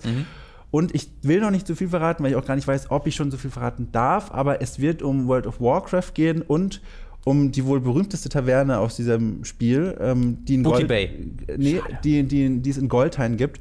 Und da Stimmt, die ist viel berühmter, du hast recht. und tatsächlich, ähm, um das noch ein bisschen interessanter zu machen, ich habe natürlich von, es gibt bestimmte Geschichten, die diese Tavernen umgeben und dann wollte ich darüber relativ locker und entspannt schreiben, weil das eigentlich eine ganz lustige Sache ist. Aber als ich dann vor Ort war, Mhm. haben sich menschliche Abgründe von mir aufgetan, die jetzt in diesem Artikel äh, Thema werden. ich, eine, ich hätte eine Anekdote dazu. Und äh, wir werden vielleicht nochmal Okay. darüber sprechen, aber ähm, also selten ist mir die Recherche zu dem Thema so schwer gefallen und war so, also wirklich belastend und wirklich ernst gemeint, also ähm, wirklich verstörend, wie bei diesem Text. Und ich bin, äh, bin sehr froh, dass ich den schreiben kann. So. Und ich bin mal Hört sehr sich wie ein richtiger Motherboard-Text an. Ja, also- Belastend und verstörend. also das war wirklich, also ich, ich ja, ich, ich, ich starre da in ein, in ein, in ein Void rein quasi. Also jedenfalls genau, ab, keine Ahnung, wann er dann erscheinen wird, aber wahrscheinlich auch zeitnah, vielleicht sogar noch die Woche. Guck dann einfach mal. Ähm, Auf Twitter am besten folgen, du wirst es ja bestimmt. ja, stimmt, genau, verlinken. da werde ich das auch teilen und dann mal gucken. Ne? So, das ist so das. Sehr cool. Ich äh, bin sehr, sehr froh, dass wir es nach drei Jahren endlich mal hinbekommen haben, äh, dich hier hinzuhieven. Es hat mir sehr, sehr viel Spaß gemacht. Ja. Äh, du bist ein großartiger Redakteur. Ich habe großen Respekt vor dir. Ach, du Wenn du liebe dich Zeit. nächste Mal noch ausführlich zu Formel 1 informiert hast, dann können wir sogar Freunde werden. Gerne mit Vorbereitung. Mach ich gerne. Bis dann. Tschüss. Ha, von wegen Tschüss, ich habe euch nur verarscht. Ich habe es nicht vergessen. Es war eine bewusste Misdirection. So, hallo. Äh, wir möchten uns natürlich noch mal wieder bedanken bei allen Patreon-Supportern, die uns nämlich ab 25 Dollar im Monat unterstützen. Äh, werden wir als, äh, die werden wir als Pro Podcast-Produzenten und die wollen wir hier mit erwähnen. Wie immer gilt, wenn ihr auch nur 5 Dollar im Monat gibt, behaltet ihr Zugriff auf alle Inhalte, die wir produzieren bei Hooked. Da ist zum Beispiel äh, letzte Woche ein Late to the Party Video von Tom zu Metroid Prime 3 erschienen. Äh, hat so seine Serie abgeschlossen zu Metroid. Und ähm, diese Woche wird da etwas kommen, was ich mit meinem kleinen Bruder aufgenommen habe, was äh, teilweise für Lachflash sondergleichen bei mir gesorgt hat. Das wird sehr, sehr gut werden. Möchte ich nicht zu sehr spoilen, aber äh, behaltet das mal im Auge. Äh, bis dahin erstmal unsere großartigen Podcast-Produzenten. Wir hätten im Angebot Julian Selke, Noritz, wenn du Kommentare hast, lieber Dom, zu einzelnen Namen, weil die besonders gut sind, Nein. dann möchte ich dich dazu einladen, die, äh, die, die, Nummer herauszustellen. Michael, Michael, guck, da hat Max jemand einfach ganz simpel. Finde ich auch ganz Aber wir gut. loben ja die Eltern damit und nicht die, die einzelnen Leute, oder? Nee, aber das sind ja, also sie können ja selbst entscheiden, mit welchen so, Namen sie hier das stehen. wusste ich gar nicht. Das heißt, sie Okay. können entweder Nutzernamen hier stehen haben, wie zum Beispiel der Grebor. Grebor. Oder aber Michael sagt einfach, ne, Ja, ich bin Michael. Michael, was soll das? Ja. Finde ich auch gut. Ja. Mats Peter Schmitz, Maxoskelett. Schnabeltierkrieger, das ist ein sehr guter Name. Schnabeltierkrieger Also, ist sehr, sehr da weiß ich nie, ob ich süß oder bedrohlich finden soll, weil es ist halt Schnabeltierkrieger. Lars Days, Natalie Broso, Pavor Dio, Dionus, glaube ich. Äh, Entschuldigung, falls ich irgendwelche Namen hier komplett zerstöre. McLovin 008, Fabian Büter, Rogger 0815, Narogard, Rose New Dawn, Lisa Willig, Spontanein, Django Fett 1, Crafty Niklas, Ma Max Geusser, Stefan, Thomas Katzke, Niala Totep. Du als Archäologe, ist das was, was du hast, das, Da hast, will ich hast du jetzt- so einen schon mal ausgegraben? Da will ich, also der, diese Falschannahmen aber hier. die graben noch viel aus, Archäologen, Ja, ne? und verkaufen es dann auf dem Schwarzmarkt, wenn man es bei Uncharted sehen kann. Scheiße, ey. Nee, ähm, ja, klingt äh, gut. Zombie und Wintercracker, Günni, Maudado, Stefan T-Bone, Autaku, Mama, ich bin im Radio, Andreas K., Lennart Struck, Steff, Rising, Oliver Zierfass, Christian Hühndorf, der Didi und Julia Marinic. Vielen, vielen Dank für all euren Support. nur dank euch funktioniert der Schmuh hier. Küsschen. Mua.